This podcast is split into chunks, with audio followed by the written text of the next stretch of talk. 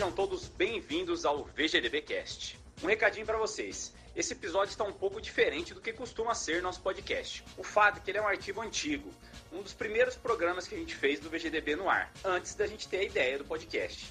Mas decidimos postar para vocês porque o conteúdo é sensacional. Então, espero que vocês entendam e curtam.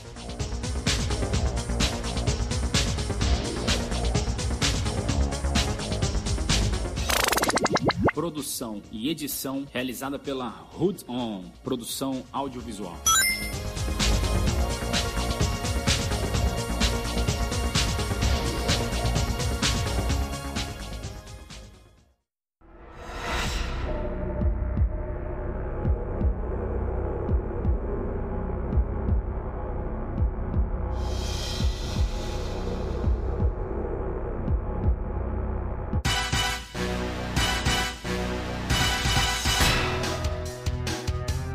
Mês falamos de um console específico, sempre com convidados especiais.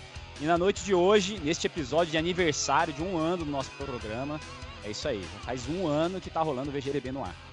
O escolhido vai ser o Nintendo 64, um dos últimos consoles de mesa a utilizar cartucho como mídia. Lançado nos Estados Unidos e no Japão em 1996 e no Brasil e na Europa em 1997, o Nintendo 64 foi a aposta da Nintendo na quinta geração de consoles. Agora você vai se esfalfar em três dimensões. Vai se arrebentar com 360 graus de movimento. E vai se esbugalhar com uma imagem muito melhor. Tudo isso para que você, nossa razão de ser. Chegou o Nintendo 64. Você nunca apanhou com tanta tecnologia. É Nintendo ou nada. Utilizando cartuchos como mídia, indo na contramão da tendência dos compact discs que reinavam na época, o Nintendo 64 ficou marcado pelo, pela incrível estreia de Mario em um jogo 3D, com Super Mario 64. Equipado com o poderoso chip NEC VR 4300, ele contava ainda com um processador gráfico da Silicon Graphics, apelidado de Reality, de 64-bit, tinha 4 MB de RAM, que eram expansíveis até 8 MB com cartucho de expansão, e trazia também som estéreo de 16-bit, e até mesmo alguns jogos funcionavam com músicas no formato MP3, através de um truque de programação. Outro ponto importante no som: o sample rate dele era de 48 kHz, melhor do que a qualidade de CD. Porém, poucos jogos usavam essa característica, principalmente em razão da limitação de espaço dos cartuchos. O console foi descontinuado em 2003 e vendeu cerca de 33 milhões de unidades em todo o mundo. Então, sem maiores delongas, passa a palavra para meu amigo Bettini Mendes para apresentar os convidados especiais de hoje. Vai lá, Bettini. Daí galera, beleza? Boa noite. Como sempre, a gente só tem fera. Eu vou até. Não posso ser sem educação, vou colocar o bonezinho da Nintendo para apresentar nossos amigos.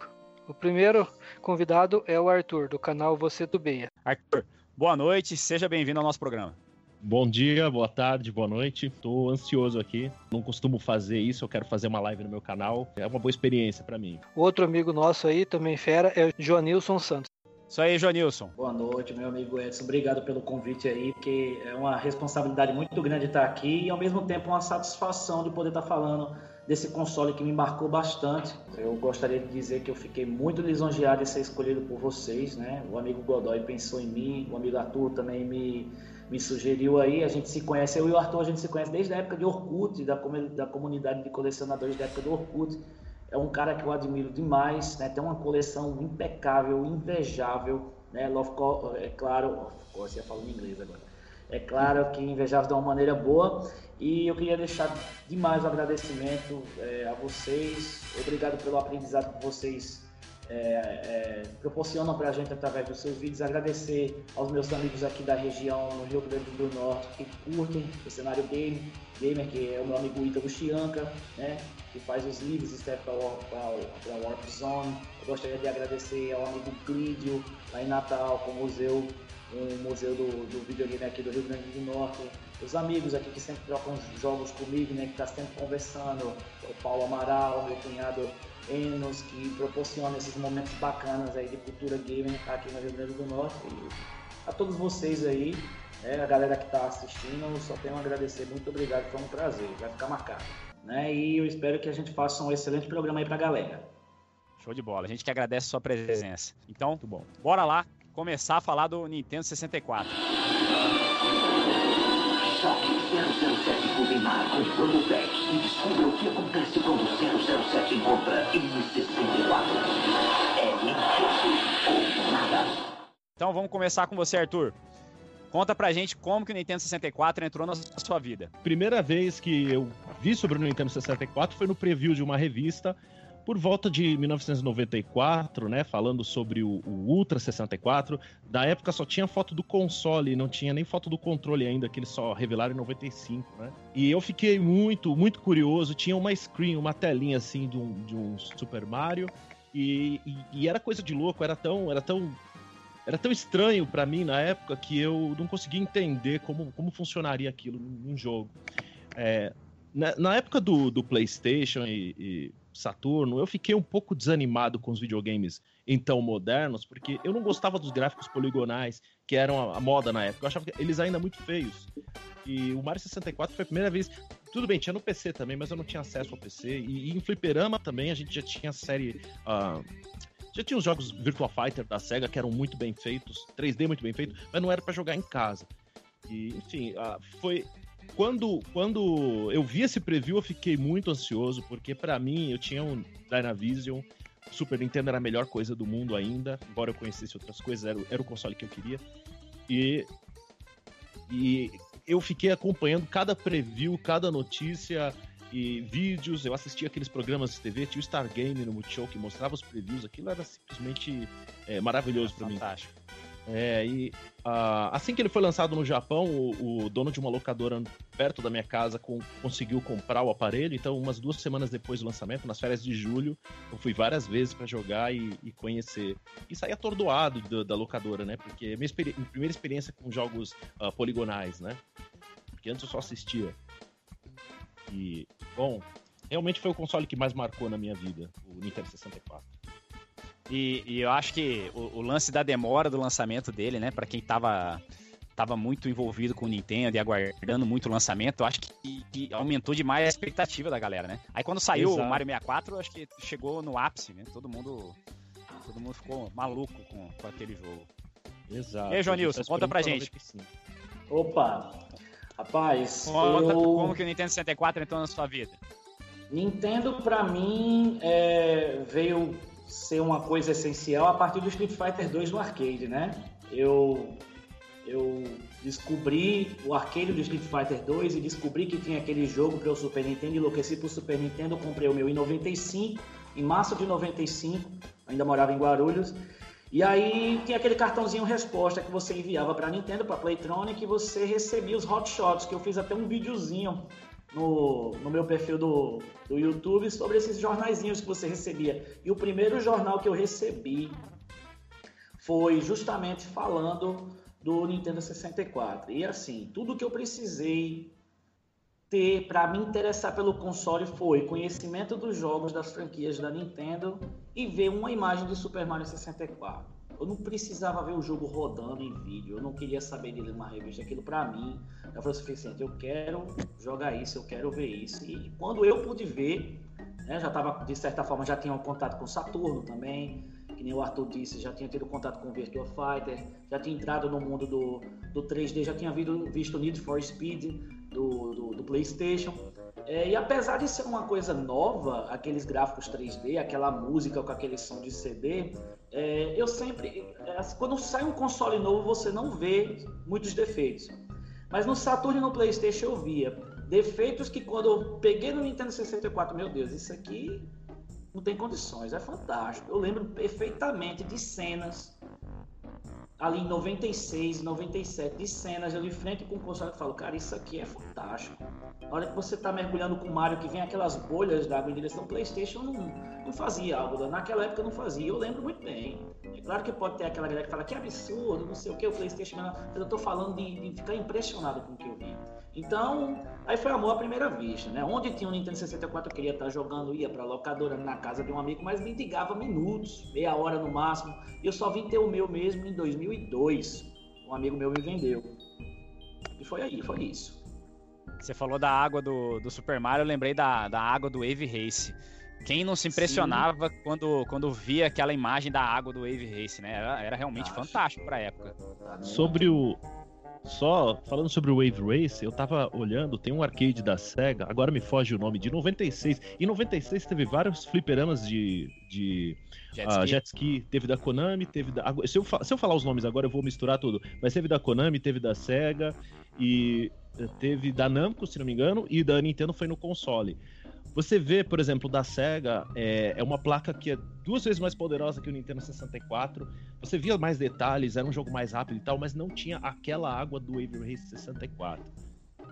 Isso E que era a um água- arcade, né? É, e a água não Arcade. era só o detalhe do Wave Race, né? É, outra coisa é porque o seu jet ski ele correspondia muito bem ao movimento da água. Não era simplesmente uma água bonita e o seu jet ski correndo ali. Se você deixar seu jet ski parado, você ia ver a onda jogando ele para a esquerda, a onda traseira ele para trás, ele em cima da crista da onda, tá entendendo? Então, poxa, né? Não, Hoje era, dia, era, era um jogo fantástico mesmo. Era fantástico. Hoje em dia você olhando para um Aliás, negócio desse, você fala, não, não tem nada de demais, né? Levando em consideração os jogos que a gente tem hoje em dia. Mas na época, cara, pelo amor de Deus. O Wave Race, se você for analisar, é, é até um jogo que não pode entrar naquela categoria de envelhecer mal, porque na quinta, na quinta geração tem muito disso, né? Os jogos 3D sofrem, dessa primeira leva, sofrem muito de ter envelhecido mal. Mas eu acho que não é o caso do Wave Race, ele continua sendo um jogo divertido. E, e até bonito, por assim dizer, considerando as limitações da época, né? É verdade. Bom, e. Ô Bettini, você teve Nintendo 64 na época? Conta pra gente aí, cara. Tive, tive sim. Como é que foi Eu que ele entrou na sua vida? Eu eu conheci o Nintendo 64 por um amigo meu. Ele trocou um cara que trazia do Paraguai, viajava, sacoleiro.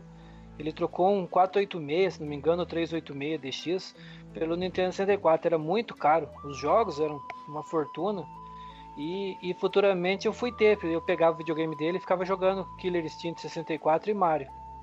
Daí depois eu troquei um título que eu tinha de, de piscina, título de clube, a troco do meu video, do, do Nintendo 64. Mas é como sempre eu falo aqui, a gente mora no interior, então era, era poucos jogos que eu tive acesso.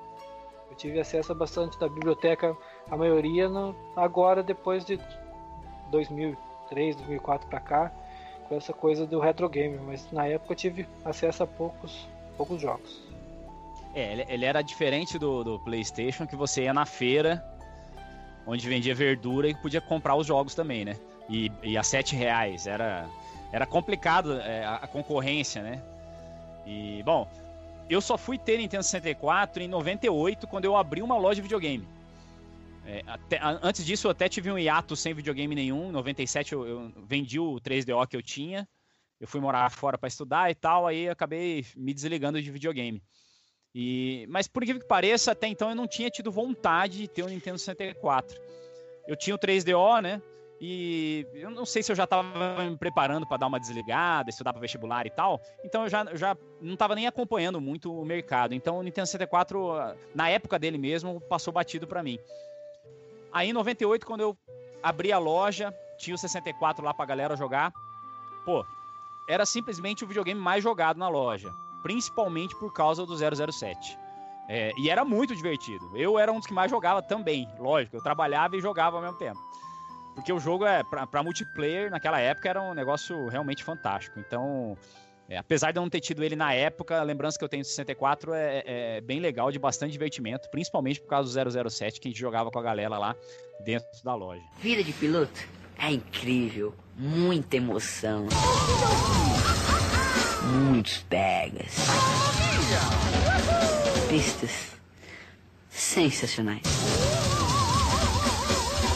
E é claro, mulheres maravilhosas. Como é seu nome, baby? Adriane. Ups. Chegou o Mario Kart 64. é Nintendo. Arthur, sabemos que existem algumas polêmicas em torno da história de criação do Nintendo 64, como a da escolha da Nintendo pela mídia em cartucho e também dos vários atrasos no lançamento. Conta um pouco pra gente aí sobre como nasceu o console. Bom, é, o console, pouca gente sabe, o, o Nintendo 64 nasceu de um projeto da Silicon Graphics, que é uma empresa especializada em computação gráfica, né, em, em gráficos 3D nos anos 90. Ah, eles ah, tinham um projeto para um novo console que eles ofereceram para a Sega E parece que a SEGA do Japão recusou esse, esse console. É coisas que a gente lê por aí, mas a gente não tem muito, muita fonte. Mas diz que a SEGA tinha recusado esse projeto porque eles queriam um console totalmente projetado por eles, a SEGA do Japão, né? E a Nintendo acabou fazendo então a parceria com a, com a Silicon Graphics, aceitou esse projeto do, da, do console deles, só que ela fez várias alterações, né? Foi, uh, reduziu, inclusive, a frequência, velocidade de processamento né, do, da GPU e, e fez alguns, alguns, alguns tweaks para poder reduzir o custo do console, para poder deixar comercialmente viável. E, inclusive, uh, eu acredito que eles tenham feito essa parceria com a Silicon Graphics, porque foi justamente nas estações da Silicon Graphics que a, a Rare, em 94, a, a Rare em 94 começou a fazer os jogos com aqueles uh, sprites pré-renderizados, tipo Donkey Kong Country no Super Nintendo, a trilogia, né? E Killer Instinct. Bom, vocês sabem, né? Eram gráficos totalmente diferentes do, do resto dos jogos do Super Nintendo. Eles tinham volume mesmo, era como se fossem. Uh, como se você jogasse com CGs mesmo, e, e de certa forma era. Eram pré-renderizados em vez de, de desenhados.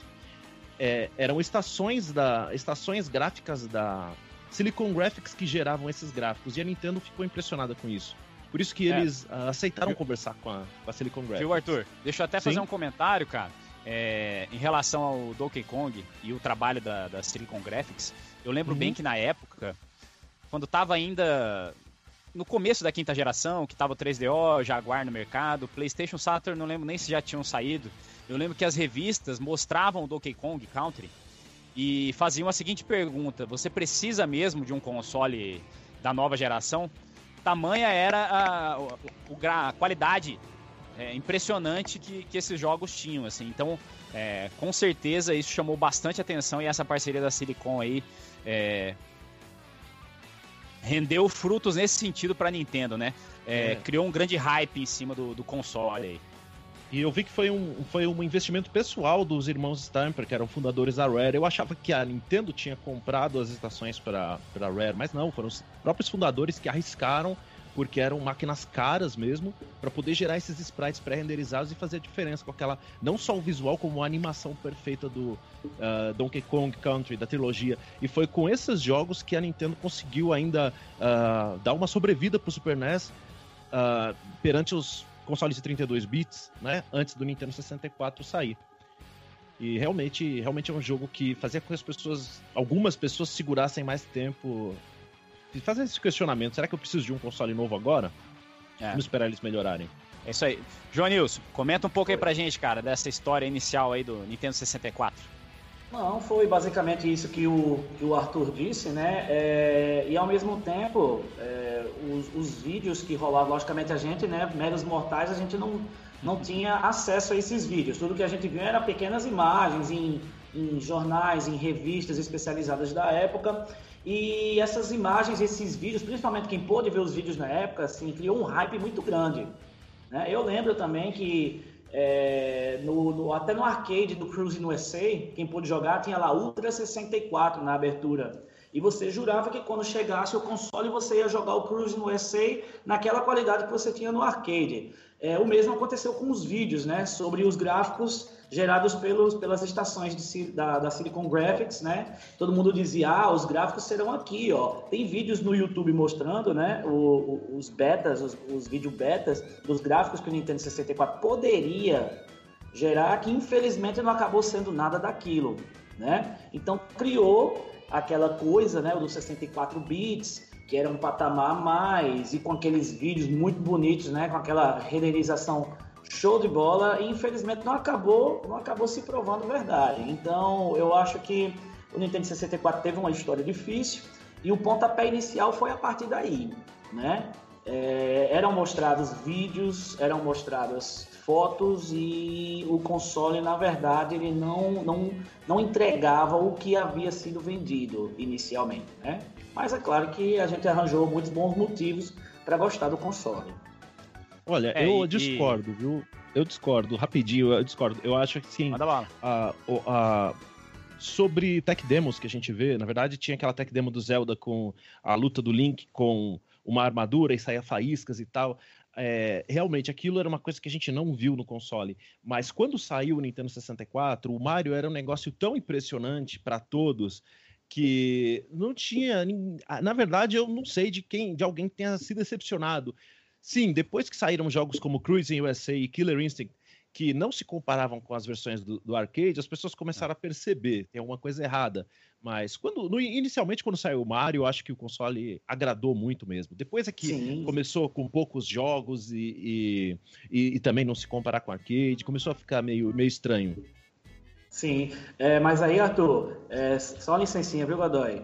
É verdade, mas assim, a gente, a gente, a gente sabe que, não, claro, é, é impossível ficar indiferente quanto à maravilha de Super Mario 64. É impossível. É tanto que quando a gente chegou a jogar, é, a gente nem lembrava desses vídeos e dessas opiniões, ninguém nem lembrava mais disso, porque o jogo, pô, falou por si só, né? Mas que teve um downgrade do que era mostrado nas tech demos, houve. A gente não é. pode discordar disso, não é verdade? Não, isso é verdade. É que tech demo é um negócio assim, até hoje isso acontece, com todos é, os anúncios. É, tech é demo é, é, é um, são vídeos que eles fazem, pré, são vídeos renderizados em tempo real, usando a capacidade do console, só que sem o input do jogador. Então, assim, é tudo muito calculado, né? Todos os ângulos de câmera, tá tudo, todos os recursos direcionados para aquela tela, sendo que numa, numa Exato, numa situação real de jogo, também gerado em, em, tempo real pelo hardware, a gente pode virar a câmera na hora que quiser, a gente pode aproximar, afastar, pode entrar numa outra fase. Então o console precisa estar tá preparado para essas, uh, ah, para essas ações imprevisíveis do jogador. Por isso que ele perde qualidade em comparação aos vídeos. Agora, vai da honestidade das empresas, né? Em deixar claro isso para os jogadores. Eles simplesmente pegam ao máximo da potência do jogador e fazem do, do console e fazem um vídeo. Isso aconteceu, por exemplo, com o PS2, com, com todos os, os, grandes consoles, até com o Wii U mesmo, tem, teve uma tech demo assim.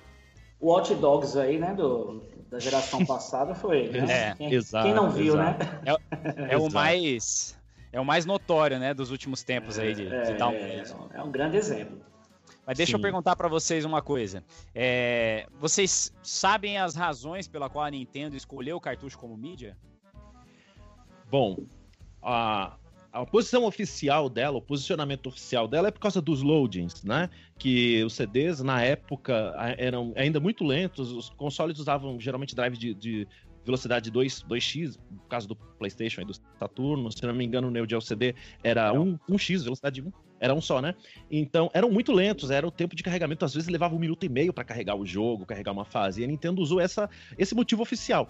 Mas a gente sabe que, na verdade, é que a Nintendo ganhava mais dinheiro com os cartuchos também. Ela se preocupava também com a durabilidade, com o loading, claro, só que ela ganhava mais dinheiro com os cartuchos. No caso do PlayStation, por exemplo, a Sony dava toda a liberdade para as próprias soft houses fabricarem os próprios CDs. Eles pagavam a licença, pagavam tudo que tinham que pagar para poder desenvolver o jogo no PlayStation. Mas eles podiam fabricar os jogos. E no Nintendo 64 não, eles mandavam o jogo para Nintendo, a Nintendo fabricava. A Nintendo ainda tinha um pouco daquelas políticas da época do Super Nintendo de só vou fazer tantas cópias do seu jogo, você só pode lançar tal jogo em tal em tal época, senão vai atrapalhar o meu jogo.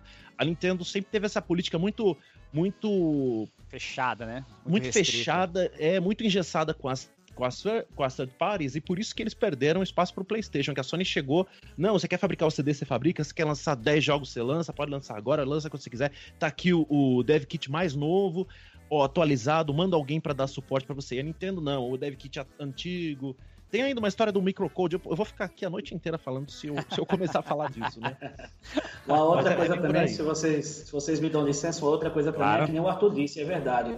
É, a Nintendo visava muito a venda dos cartuchos, né? É, contava um pouco a questão do tradicionalismo, que o Arthur também falou, é, e a, a, Nintendo tinha uma estratégia de que fazendo o console rodar cartucho, ela ia baratear em 100 dólares a, a produção do mesmo.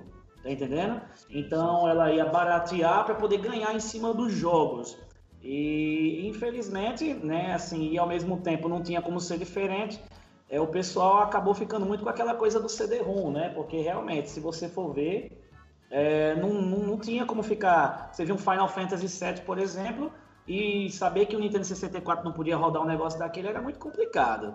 Mas um dos objetivos também foi esse baratear a produção do console para ganhar em cima de jogos, em cima das franquias, né? Pra, era uma estratégia comercial.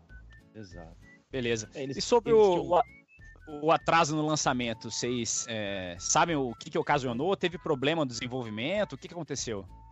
Olha, é, não existe uma posição oficial. eu- eu- do que eu lia nas revistas na época é simplesmente que ele foi adiado. E, e simplesmente não, a Nintendo nunca falou exatamente o que aconteceu, porque era previsto para sair em 95, né? Eu acredito que seja desenvolvimento dos jogos, porque quando ele saiu, ele só tinha três jogos no Japão, que era o Mario 64, o Pilot Wings e um jogo de Acho que é de Ah, Mahjong, né? é, Mahjong, exatamente. Que só saiu no, no Japão, então. E parece que eles tinham poucos jogos. Inclusive, o lançamento na América também demorou um pouco, e mesmo assim só tinha, só tinha esses jogos. É, acho que o Wave Race também veio junto com o Mario Pilot Wings. Talvez tenha vindo um pouco depois. Acho que veio no final de É, 96. Eu acho, eu acho que foi um pouco, um pouco depois. A- depois. A, inicial Sim, dele depois. mesmo era só os dois. Eram só dois jogos. Era só o Então, Pilot eu- Wings eu acho que é Mario isso. 64. Eu acho que se lançasse em 95, eles não iam ter nenhum jogo bom o bastante. Sabe aquilo, né? A Nintendo. Que nem o, o Zelda novo aí, que ia sair em 2015, 2016, 2017. Eles não acham que o jogo tá pronto. Eles, como é que eles vão lançar o console sem jogo? Basicamente, esse, essa foi. Eu acredito que seja essa a razão do, do atraso do console. Ah, show de bola. Eu acho, que, eu acho que faz todo sentido mesmo que seja isso. Agora vamos entrar na polêmica clássica aí dos retro gamers. Ou melhor, dos retro, retro games. O Nintendo 64 de fato é um console de 64 bits? João Nilson, fala aí pra gente a sua opinião. É, Eu já li bastante sobre isso. É um assunto bastante polêmico realmente. E assim, é, até hoje, lendo e lendo, o que eu vejo mais o pessoal falar é que o processador, de fato, ele é um processador preparado para leitura e processamento de informações em 64 bits. Isso aí, já vi vários e vários fóruns do pessoal que trabalha na área técnica e de, de- de- tecnologia. Realmente, o processador funciona é, a 64 bits. Porém, o restante do hardware ele não é otimizado, como é que eu posso dizer? Pode-se dizer que o restante das, vamos falar de maneira bem coloquial, o restante das peças não sejam condizentes com o processador de 64 bits. Só para a gente ter uma ideia, os primeiros computadores eh, residenciais a usar a tecnologia de 64 bits só começaram a vir em 2003 que é quando todo o restante de hardware começou a, a fazer A- jus a esse processador e a, a ser viável a produção e a compra para uma casa. Em 96, meu amigo, a gente não tinha. Já imaginou pegar uma memória RAM, pegar todo o aparato para funcionar junto com um processador de 64 bits? Não, não fazia sentido. O- então, o Nintendo 64 ele é um console, um processador de 64 bits, porém todo o restante do hardware ele é voltado para os 32 bits. E o desenvolvimento dos jogos, ele também ficou nos 32 bits. Existem poucos jogos que enviam informações em 64 bits para o processador, porém a saída de vídeo e resposta acaba sendo tudo em 32 bits. Show de bola, perfeito. Arthur, quer acrescentar alguma coisa aí? Sim, eu não, eu não entendo de programação, eu não, não, não sou programador, mas eu já li muito sobre isso e realmente o que eu li é que ah, não faria sentido, não, não faria muito sentido usar, os 60 usar os jogos em 64 bits, porque ah, programar em 64 bits, porque ele não teria um aproveitamento do, do, do, do hardware ou alguma coisa assim. Provavelmente algum gargalo, como, como o Joanilson falou, o, resto da, o restante das peças, né? O, o principal, o principal problema do Nintendo 64, é, não falando dos cartuchos que limitavam o armazenamento, mas no, no console em si, é, o principal era a memória para texturas, que era só 4 kilobytes. Era muito pouco, então o que aconteceu? A, a, a variedade de texturas na tela de, de uma vez era muito limitada. Então, você tem, por exemplo, os jogos do PlayStation, se você comparar, é difícil dizer. eh, são, são tão diferentes, os jogos do Nintendo 64 são tão diferentes em relação aos, aos outros da época, que é difícil até comparar. Você via, por exemplo, um jogo de PlayStation, você tinha ah, mais texturas diferentes, você tinha maior, maior- ma- texturas maiores e. ah, maior quantidade de texturas, maior, de- maior nível de detalhes nos cenários. Só que essas texturas não tinham filtro, eram bem pixeladas, eram bem tremidas, o- o- as paredes pareciam de gelatina, né? E o Nintendo 64 tinha um visual mais polido, mais com filtros, né? Era um 3D que você rotacionava e ele, ele era firme, né? Só que, é, assim, ele não ficava tremendo tudo, só que ele tinha menor variedade de texturas. Então você olha, o Mario 64, é aquela grama infinita com as montanhas de grama também, e o próprio Mario não tem textura, é só vermelho, azul. Isso era, era um problema do, do, dessa memória, do caixa de texturas do Nintendo 64, que era só 4 kilobytes. Muitos developers depois acabaram encontrando jeitos de, de burlar isso. Eles uh, comprimiam texturas, eles. Uh, inclusive a, a Factor 5 que fez o Star Wars. Uh, Rogue Star Wars Rogue Squadron, exatamente, Indiana Jones, eles eram caras, eles eram, eles eram demais, assim, os caras eram realmente muito Tiravam bons leite de pedra. tiravam leite de pedra. Eles fizeram um aplicativo que calculava, de acordo com o desenho da textura, qual seria o melhor formato, qual seria a melhor maneira de aproveitar, de, de, sabe, comprimir para a textura ter o menor espaço possível. Inclusive, ah, é, bom, isso, isso é uma coisa que com o tempo foi se desenvolvendo, ah, mas o Nintendo 64 não viveu o suficiente para tirarem o máximo de proveito disso. É, à medida que o tempo vai passando, a- os desenvolvedores vão achando truques, né, Pra conseguir passar por cima do- do- dos problemas do, do hardware, né? Ô, Dom, só uma curiosidade aí, um, um fato que realmente que o Arthur falou dessa questão de você ter, ter umas texturas menos, menos quadriculadas, né? Eu achava muito interessante que apesar da novidade do PlayStation e do Saturno, você pegava um jogo em primeira pessoa e você se aproximava da parede e era quadrado para todo lado. Né, aquela fumaça, você tem um jogo de corrida, tem aquela fumaça quadriculada vindo em direção à tela. E uma coisa que me fascinou no Nintendo 64 foi justamente isso. Você pegava um, um GoldenEye, por exemplo, você chegava na parede, você via um borrão. Você via um borrão, mas você não via os quadrados. Né? É o que eles chamam de filtro anti-aliasing, não é isso? É, que até hoje esse filtro ele é usado, essa tecnologia ela é usada. Então era muito bacana para a gente ver esse tipo de coisa funcionando no Nintendo 64. É, você tá falando de fumaça, eu lembrei de, de uma coisa interessante. O, o Nintendo 64 também é conhecido pela, por aquela neblina que ele tem, né? Muitos jogos têm tem uma neblina ao fundo, assim. Ele ficou meio notório, até é motivo de gozação às vezes. é, na internet, né? Eu já vi vários vídeos que, que tiram sarro disso aí. E vocês sabem a razão da existência dessa, dessa neblina aí na, em, em boa parte dos jogos, até eu diria? Jonilson? Opa! Você sim, quer sim. É... Vai lá, você primeiro. Bom, é, isso tem a ver com, com os recursos, né? Do, do- os recursos do, do hardware. É, sabe quando a gente tem um, um- Agora me foge o nome do, do defeito especial. Quando você se aproxima e, e de repente o cenário vai se construindo, é para disfarçar esse tipo de, de- É, é- é- tem, um, tem um, um outro nome. É quando, quando vai aparecendo os- é pop-in, não sei. Ah, quando quando ele- eles usavam muito a neblina para poder disfarçar isso. Só que assim, quando o jogo era bem programado, não precisava de neblina. Você vê, por exemplo, Banjo Kazooie, você tinha fases imensas, você tinha Verdade. uma, uma draw distance, né, que, que é a, a distância do cenário enorme. Mas claro, os personagens eles se materializavam a poucos metros de distância de você. Também não dava para fazer milagre, né? Mas disfarçava assim, a- bem. Sim, é. O Mario, o Mario 64 também, se você usar aquela câmera do, do botão R que você segura a câmera e o Mario vai embora, você vê bem longe também. Então, é, alguns jogos, alguns jogos usavam essa ne- neblina, acho que era mais porque o, o hardware do 64 era meio difícil de programar também, o pessoal acabava fazendo de qualquer eu, jeito. eu É, considero assim a capacidade de processamento dele assim, apesar de que nem a gente já, já bateu o martelo aqui, né? E depois de tanto ler que ele, apesar de ter um processador de 64 bits, todo o resto do hardware dele é 32 bits, né? Então poderia falar, ah, ele é muito próximo do PlayStation e do Saturno.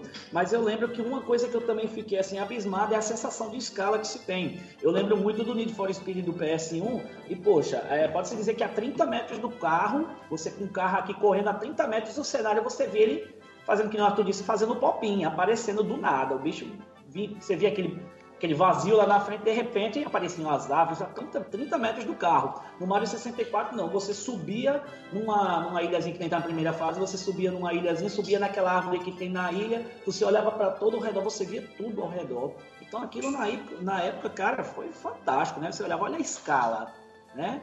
O processamento de, de, de ambiente que o console tem. Ele consegue gerar tudo em tempo real e você consegue ver longe. Então era muito bacana isso aí. É, eu acho que um- uma razão também para muitos jogos apresentarem isso, é, como era uma característica de programação, se o cara conseguia programar o negócio decentemente, ele conseguia é, tirar esse problema ou minimizar, é porque teve bastante shovelware no, no Nintendo 64, né?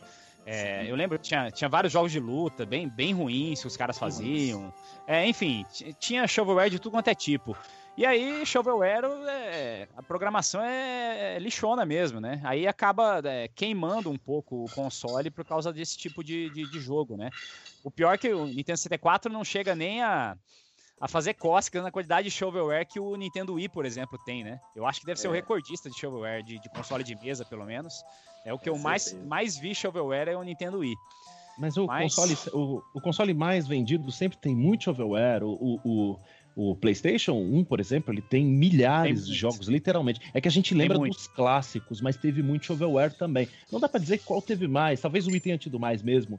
Mas sempre acontece com o console mais vendido, né? Tem, sempre tem Verdade. aquelas empresas pequenas querendo, querendo seu lugar ao sol. Viu, mas, mas é. Tem que ver a proporção também, né? Esses consoles que vocês citaram tem bastante, mas olha a quantidade de jogos que tem. Se eu vou ver proporcionalmente. É, nisso o Betinho tem razão. O Nintendo 64 ele não tem uma quantidade tão grande de jogos, né? Deve ter em torno Sim. de 400. Eu acho que um pouquinho Exato. menos, talvez. Sim, 400. muito menos que o PlayStation. É, talvez no, no, no mundo inteiro até chegue a 400, né? É... Pô, e vendeu o o quê? exato agora. Mais de 100 milhões de unidades o Wii, né? É, se, não Exato. vendeu, é, se não vendeu 100, che- vendeu bem perto de 100. É um dos consoles que mais vendeu na, na história. É, só perde pro PS2. Que é, aliás, uma liderança. A gente estava até discutindo isso hoje no, no grupo do VGDB no, no WhatsApp. É uma liderança que dificilmente ele vai perder, né? É, alguém vai ter que fazer um console muito bom para conseguir tirar esse troféu do, do PlayStation 2 aí, que vendeu um número astronômico. Mas beleza, então. Vamos passar para a próxima aqui. A última do nosso bloco, para a gente poder começar a responder as perguntas da galera aí no chat. Vamos começar aí com o Arthur. De forma geral, aponta pra gente quais os pontos fortes, na sua opinião, do hardware do Nintendo 64 e também aponta aquele calcanhar de Aquiles que você acha que ele possa ter. Bom, os pontos fortes, ah, justamente, é, eram os filtros que o Nintendo 64 tinha. Muita gente não gosta desse visual borrado que o Nintendo 64 acabava tendo por causa dos filtros, mas eu, eu gosto desse visual. Eu achava, na época, eu não percebia que era borrado, eu simplesmente achava ótimo, porque. ah, para o meu gosto, os gráficos do PlayStation eram muito serrilhados, muito pixelados. Então, o Nintendo 64 tinha um visual mais, mais ah, suave, assim, mais aprimorado. E, e eu gostava disso, era um, era um, era um, um ponto forte. Ele tinha mais efeitos pro, pro, próprios pro 3D mesmo, para criar ambi- ambientes convincentes em 3D. E o, o cartucho também tem os seus pontos fortes, como a questão do loading que nós falamos.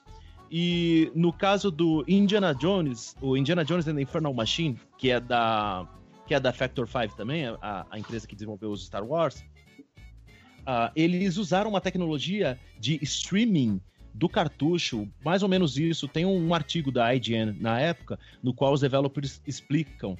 e era, era como se o cartucho servisse de uma espécie de memória RAM, puxava os, os, o- o- os elementos direto do cartucho. Então, isso dava uma vantagem que não existia no- no- no- nos CDs. E eles conseguiram fazer uma versão muito fiel, assim, à versão do PC, inclusive com conteúdo a mais, sem corte de conteúdo, com conteúdo a mais. O Indiana Jones and the Infernal Machine é um, é um primor de, de, de desenvolvimento no Nintendo 64, e é por isso, inclusive, que ele é um jogo muito difícil de emular. Ah, pelo, que, pelo que eu li, assim, vou acabar falando de ponto negativo. O Nintendo 64 tem muitos pontos negativos.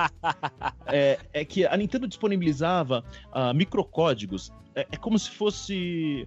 É, são, é, é o código que fala direto com os processadores do, do Nintendo 64. Ele serve de ponte entre a programação dos jogos e do, e do console. Tinha um microcódigo, dois microcódigos padrão, padrão.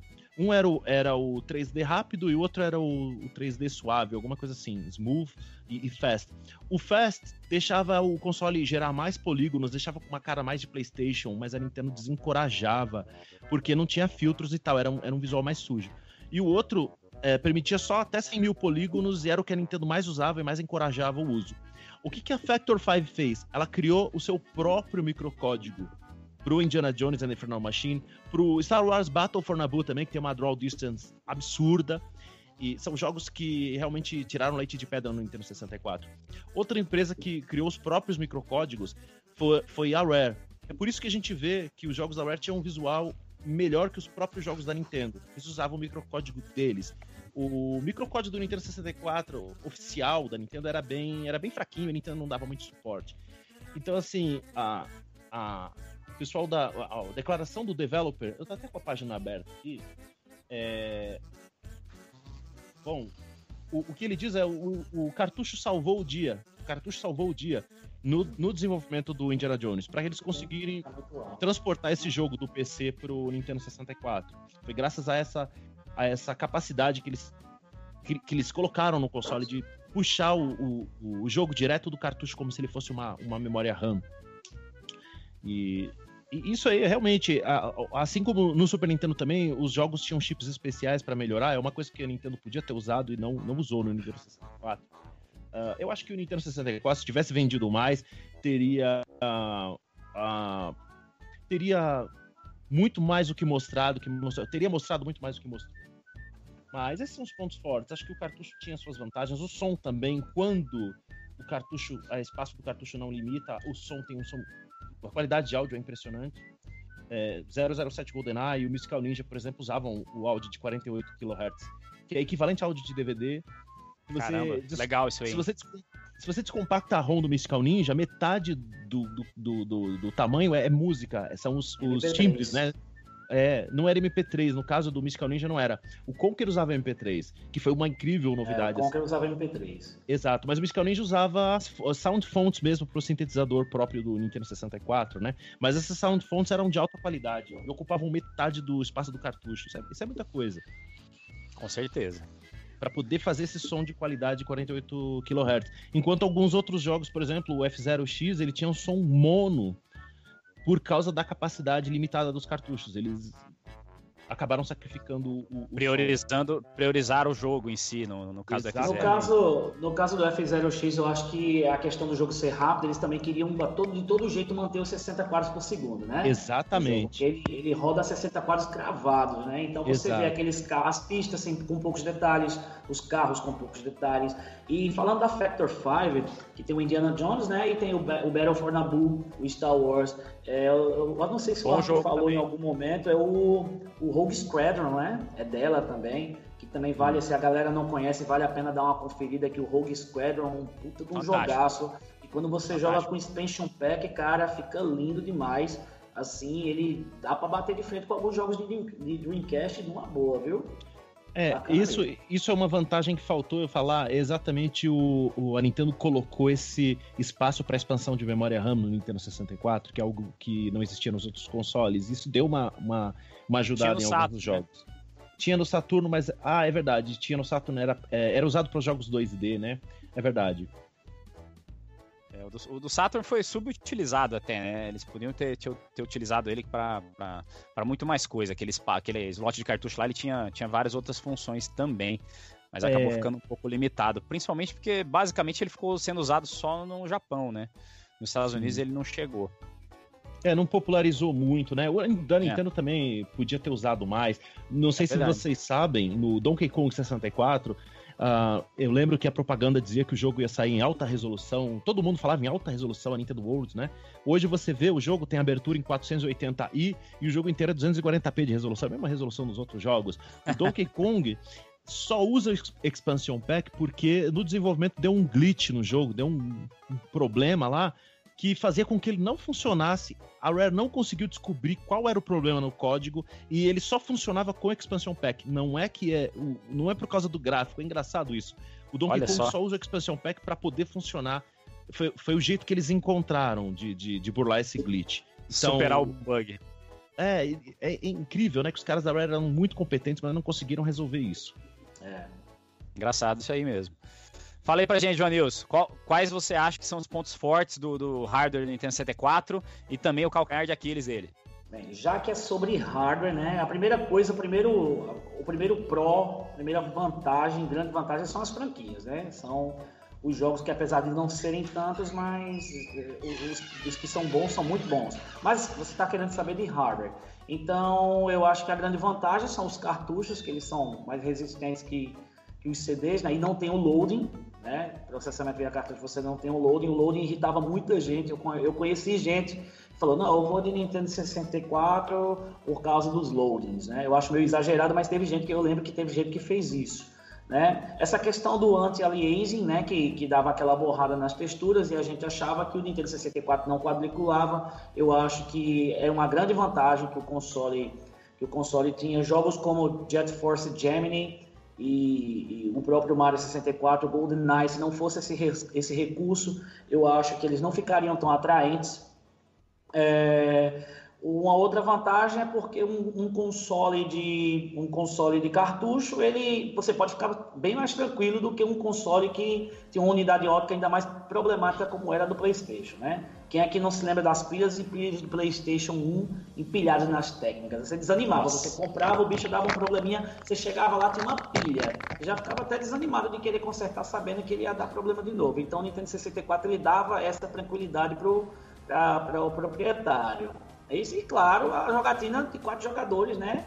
Ali, mesmo sendo no, no, off, no, no offline, né? No multiplayer local, era uma coisa que, poxa, Mario Kart, Mario Kart quatro pessoas, GoldenEye, meu amigo, era tardes e tardes. E, era sensacional.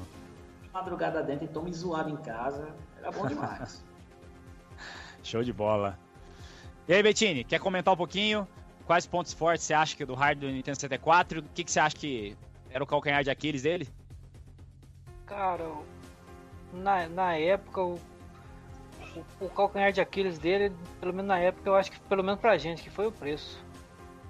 Até os jogos piratas, eu lembro que era coisa de 30, 40 reais, quando o salário mínimo era 70 reais, se eu não me engano. Mas ele era muito caro, cara. Era muito Isso é caro. É e, o, e o ponto forte dele é, é o foi o Mario 64 que inovou, né, cara? O 3D, aquilo ali, até hoje é um. Acho que ele foi base para muito jogo que, que funciona até hoje. Teve outros jogos em 3D, mas igual ele, demoraram muito para conseguir chegar na perfeição igual ele foi, assim, de, de primeiro. Apesar é, de, de, ser um. Desculpa, vai, Godoy, fala. Não, pode falar, Junilson apesar de ser um console bastante malhado pela galera, né, eu acho assim que a indústria gamer ela deve muito ao Nintendo 64, muito a Nintendo pela criação do Nintendo 64, porque é, ela forçou uma geração atual a, a, mudar também, né? Foi o caso do DualShock, porque o PlayStation ele não vinha com o DualShock como a gente conhece hoje em dia. Né? Ele era um controlezinho normal, o pessoal aí deve, deve lembrar e com o analógico do Nintendo 64 e a função Rumble, com o Rumble Pack, apesar de ficar um trambolho o controle, é, foi interessante, foi relevante. Relevante ao ponto da Sony falar: peraí, isso aqui a gente tem que ter no nosso console, vamos pegar o controle e vamos remodelar. Vamos colocar analógico, vamos colocar Rumble nele. Então, assim, são coisas que estão presentes até hoje. Hoje em dia é indispensável. Tem gente que. Eu não gosto muito de Rumbles não gosto muito de, de, de, de, função que treme o controle, mas o analógico ele é indispensável. E o Nintendo 64, de certa forma, ele popularizou isso de tal maneira que virou obrigação na indústria. Né? Então, assim, poxa, é um ponto forte e essencial, assim, de ser mencionado. Muita gente chega e fala, ah, não foi a Nintendo que inventou, ah, já existia console com analógico antes. É verdade, o primeiro controle com analógico era do Vectrex, né? Se não me engano. E. A... É isso aí. Só que a Nintendo, a Nintendo, ela não inventa, não é que ela inventa tecnologia, é que ela pega coisas às vezes que já ela populariza. Por exemplo, sensores de movimento. Exato, sensores de movimento já existiam. Já. Ah, e aí eles pegaram isso e colocaram como. Assim, a Nintendo corre o risco, né? Ela faz controles estranhos. Ela podia ter muito bem feito uma evolução do controle do Super Nintendo com o Nintendo 64 e ficar tranquilo, todo mundo ia conhecer e tal. Mas eles fizeram um controle estranho porque assim, eles experimentaram. Muita gente não gosta, muita gente não entende, fala que o controle é para quem tem três mãos, mas na verdade ele permitia que você uh, você, tinha, você tivesse vários tipos Segurasse de empunhadura de diferentes. Formas. Exato. Uh, em FPS, por exemplo, você podia segurar do lado esquerdo usando o D-pad para andar e o analógico para mirar. Você, você, tinha essa, essa versatilidade em alguns jogos. Uh, então, assim, o, o a, o, o, grande diferencial da Nintendo é apostar né, nessas coisas. Eles, eles, eles arriscam. Eles não, não, não ficam no, no, que é seguro. E foi assim com o analógico. Claro, o analógico do Nintendo 64 é bem falho, assim, ele, ele uh, gastava, né? É difícil a gente achar um controle novo. Eu tenho um controle novinho de Nintendo 64, não tenho coragem de usar, porque ele gasta mesmo. E o pior é que se você usa aqueles controles analógicos de GameCube ou, ou controles alternativos, nunca tem a sensibilidade exata do, do analógico original, mesmo no, no, no Virtual Console. Mas sim, a, muita gente desmerece o 64, mas tá aí. Todo mundo usando analógico, todo mundo usando vibração no controle, é por causa do Nintendo 64. Claro, eventualmente a indústria podia ter adotado isso, mas foi com o Nintendo 64 que eles pegaram, né? Eles colocaram de. Então, galera, vamos responder as perguntas do pessoal. É, não, ele, ele já avisou aqui que tem que sair um pouquinho pra gente ir partir pras perguntas. Ó, já tô de volta aqui, ó. Teu, Então- o, gargantinha, o Gargantinha teve uma emergência aqui, eu tive que, tive Uma- que dar, um, uma- dar uma Engasgou o bicho? Ele, ele tinha come, tava começando a tossir aqui. Deixa eu pegar um gancho aí no que o Arthur estava falando sobre esse sensor de movimento, porque você colocava ele embaixo do controle do 64 e você controlava, né, fazendo um movimento como se fosse jogando Wii. Ele funcionava no Mario Kart, ele funcionava no Star Fox. E o nome do equipamento, para quem quiser dar uma pesquisada, é Tilt Pack. Né, e ele foi é, mais largamente produzido por uma empresa chamada Pelican. Então tem vídeos no YouTube do pessoal jogando Star Fox 64 com esse sensor de movimento. É muito É. interessante. Eu nunca, é uma coisa que eu nunca testei. Isso não, é, não era oficial ah, da Nintendo. Tal- acho que era. Não sei se era licenciado pela Nintendo. Era? Talvez fosse, né? Não. A Pelican. Não era licenciado. Eu não, eu não, não vi nenhuma, nenhum comentário assim, o pessoal conversando sobre, falando que era licenciado, mas funcionava bacana. É. Eu nunca. Os nunca caras, os, os caras codificaram o equipamento para que ele, ele, ele respondesse, né? Ele provavelmente tinha ali um, tinha ali um- uma configuração de que ele imitava através do movimento os, o- os controles do jogo mesmo. Então ele respondia relativamente bem. Provavelmente substituiu o analógico, né? Ele, Exatamente. o movimento analógico ele pegava com os movimentos. Mas não vingou, porque se tivesse vingado, né, a gente tá aí vendo muitos por aí e na verdade é bem difícil. É, eu mesmo acho que eu nunca vi, cara. Nunca vi em lugar nenhum. É, vê- tem nos vídeos aí. A SEGA, a SEGA teve o, o Activator, que era um controle bem até revolucionário para a época. Você tinha sensores no chão e você podia fazer os movimentos com o corpo para poder passar pro jogo. Mas é- era, não, não funcionava tão bem, então assim, era meio cansativo e tal, mas assim, ponto pra SEGA que tentou isso antes. Mas não era uma tecnologia principal, era um console, a- era um acessório à parte, igual o PS Move, por exemplo, no PlayStation, era algo à parte, né? A Nintendo, então ela pega essas coisas ela coloca como como feature principal do console. Como ela fez no Ah, mas- Wii, como ela fez com a Cara, passado. Você falou do Activator, o Activator era uma bomba sem fim. Eu tive ele alguns anos depois, assim, da, da- do Mega Drive. Na, na verdade, quando eu comecei com a loja, eu comprei um pra ver qual é. Nossa, horrível. Horrível. Mas é- era, era a- aquela, aquele fator novidade, né? Que as pessoas, olha, você não tem nenhum controle na mão, você mexia. Na prática era ruim, né? Mas é exatamente isso. É, quer dizer, é, já existia esse conceito, né? Funcionando bem ou mal, já existia os controles, já existiam os controles de movimento, né? E é isso. é- é- é- quando a gente fala que a Nintendo padronizou, não é que a gente tá falando que a Nintendo inventa as coisas, que a Nintendo é criadora, e sim que a Nintendo arrisca e coloca as coisas como, como padrão e depois o resto da indústria vai atrás. Então, É, o isso- 64 foi muito importante por isso. Disso a gente não pode, de- não pode falar mal da Nintendo mesmo. A Nintendo ela é- é- inova pra caramba o mercado. O próprio Nintendo Wii, mais recentemente, é uma excelente demonstração disso, né? Tanto que ele foi o console que fez mais sucesso na geração dele. Então, Bettini, vamos começar a responder as perguntas da galera aí. Vamos lá. Então, primeiramente quero mandar um abraço aí para uns amigos aí do, do pro Isui, pro Mikael, um abraço pro Marcelo Pacheco, grande amigo de tempo. Um abraço pro Juliano aqui, mostrar o boneco é em homenagem a ele. E pro Jean do Top Games também, que está compartilhando lá no grupo dele pra gente. E para desculpa quem eu esqueci aí, pra galera toda. Então vamos lá. As perguntas aqui.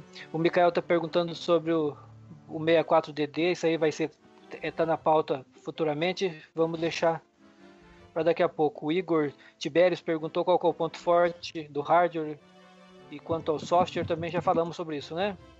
O Fagner de Souza está perguntando se alguém sabe o valor do Nintendo 64, o valor de mercado hoje. Isso, Ah, deve- o- isso... É, Vai lá, Arthur. pode falar. Pode falar, Isso pode falar. depende- Certo, vou nessa então. Isso depende muito do, da condição, né, que o console está e se você liga para isso. Tem cara que só quer jogar. Né? Eu acho que o Nintendo 64 com um controle e um cartucho, um cartucho, vamos colocar aqui um Super Mario 64, que seria o bundle padrão, né, de quando ele foi lançado, pelo menos aqui no Brasil. Eu acho que menos de 150 reais é esculhambação, na minha opinião. Ele funcionando todo legalzinho. Já se ele tiver todo completinho com caixa, eu acho que o valor varia aí entre 450 e 500 reais. É, Ah, eu é- trabalho com vendas, aí tem a galera aí, até o, o Atcher aí, todo o pessoal que são clientes e amigos, inclusive o Mestre Godoy aí. Eu acho que a média de um console Luz para jogar mesmo é uns 200 reais. Um cartucho, um jogo e um controle. Mais que isso eu acho que é caro. E menos é, é sorte barato, né? Um console É que dá, dá certinho. encontrar, né? Como ele foi um console popular aqui no Brasil, foi vendido oficialmente e tal, então é, é comum as pessoas terem guardado em casa lá e não dar muita atenção, então é fácil de você conseguir dar sorte e comprar um Nintendo 64 aí por um preço razoável. Mas óbvio, né? Preço de sou- mercado dele é, é- é isso aí que vocês falaram mesmo.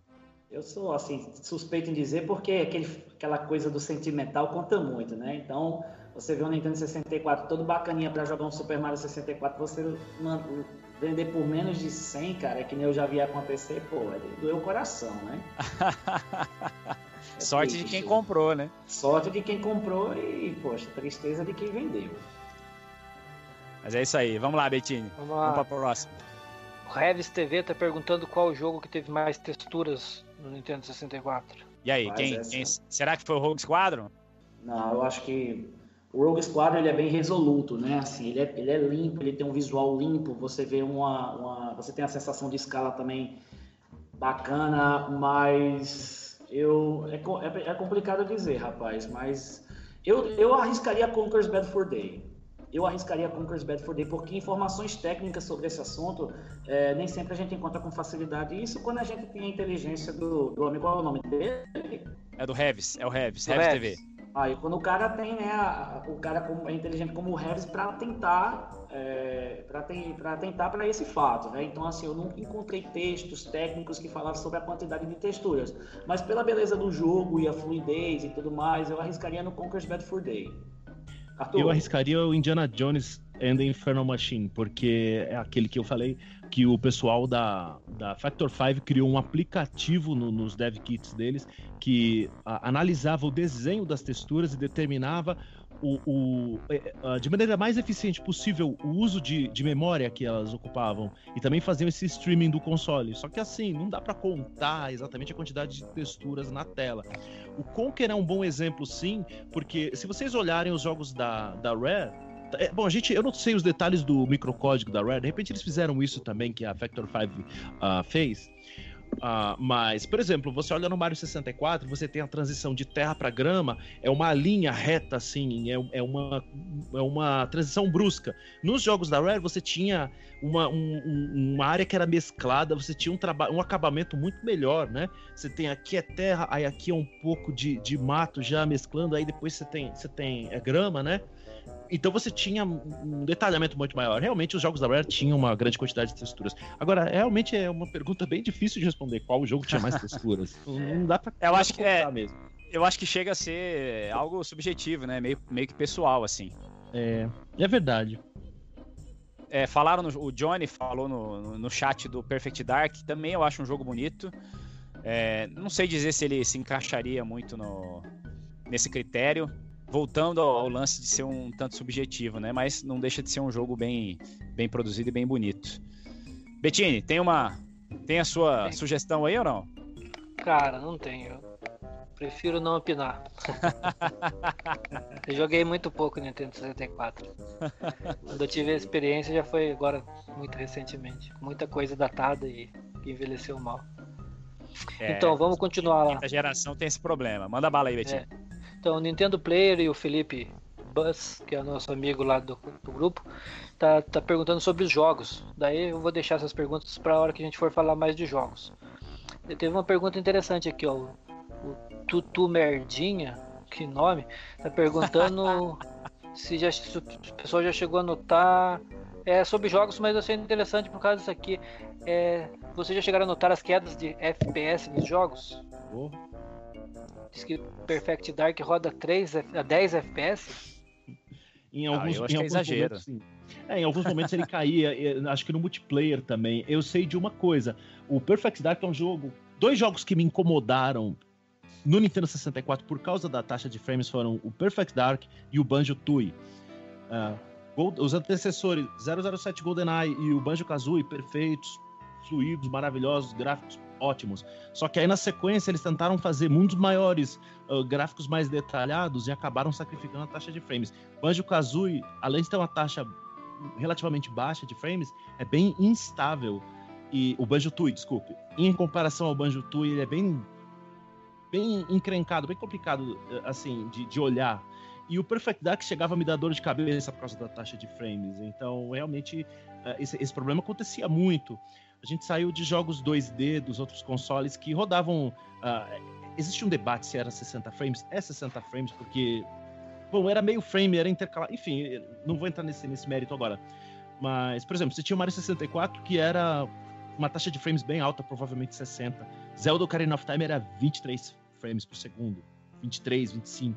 Era baixo, mas pelo menos era estável, sabe?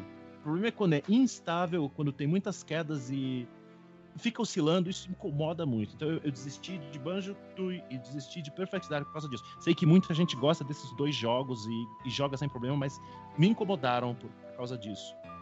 É engraçado, eu, eu joguei o Perfect Dark na época e, e, não me lembro de ter, de ter me incomodado o negócio do FPS. Às vezes eu tava meio acostumado a jogar jogo com frame rate meio baixo, que eu não, não fiquei incomodado.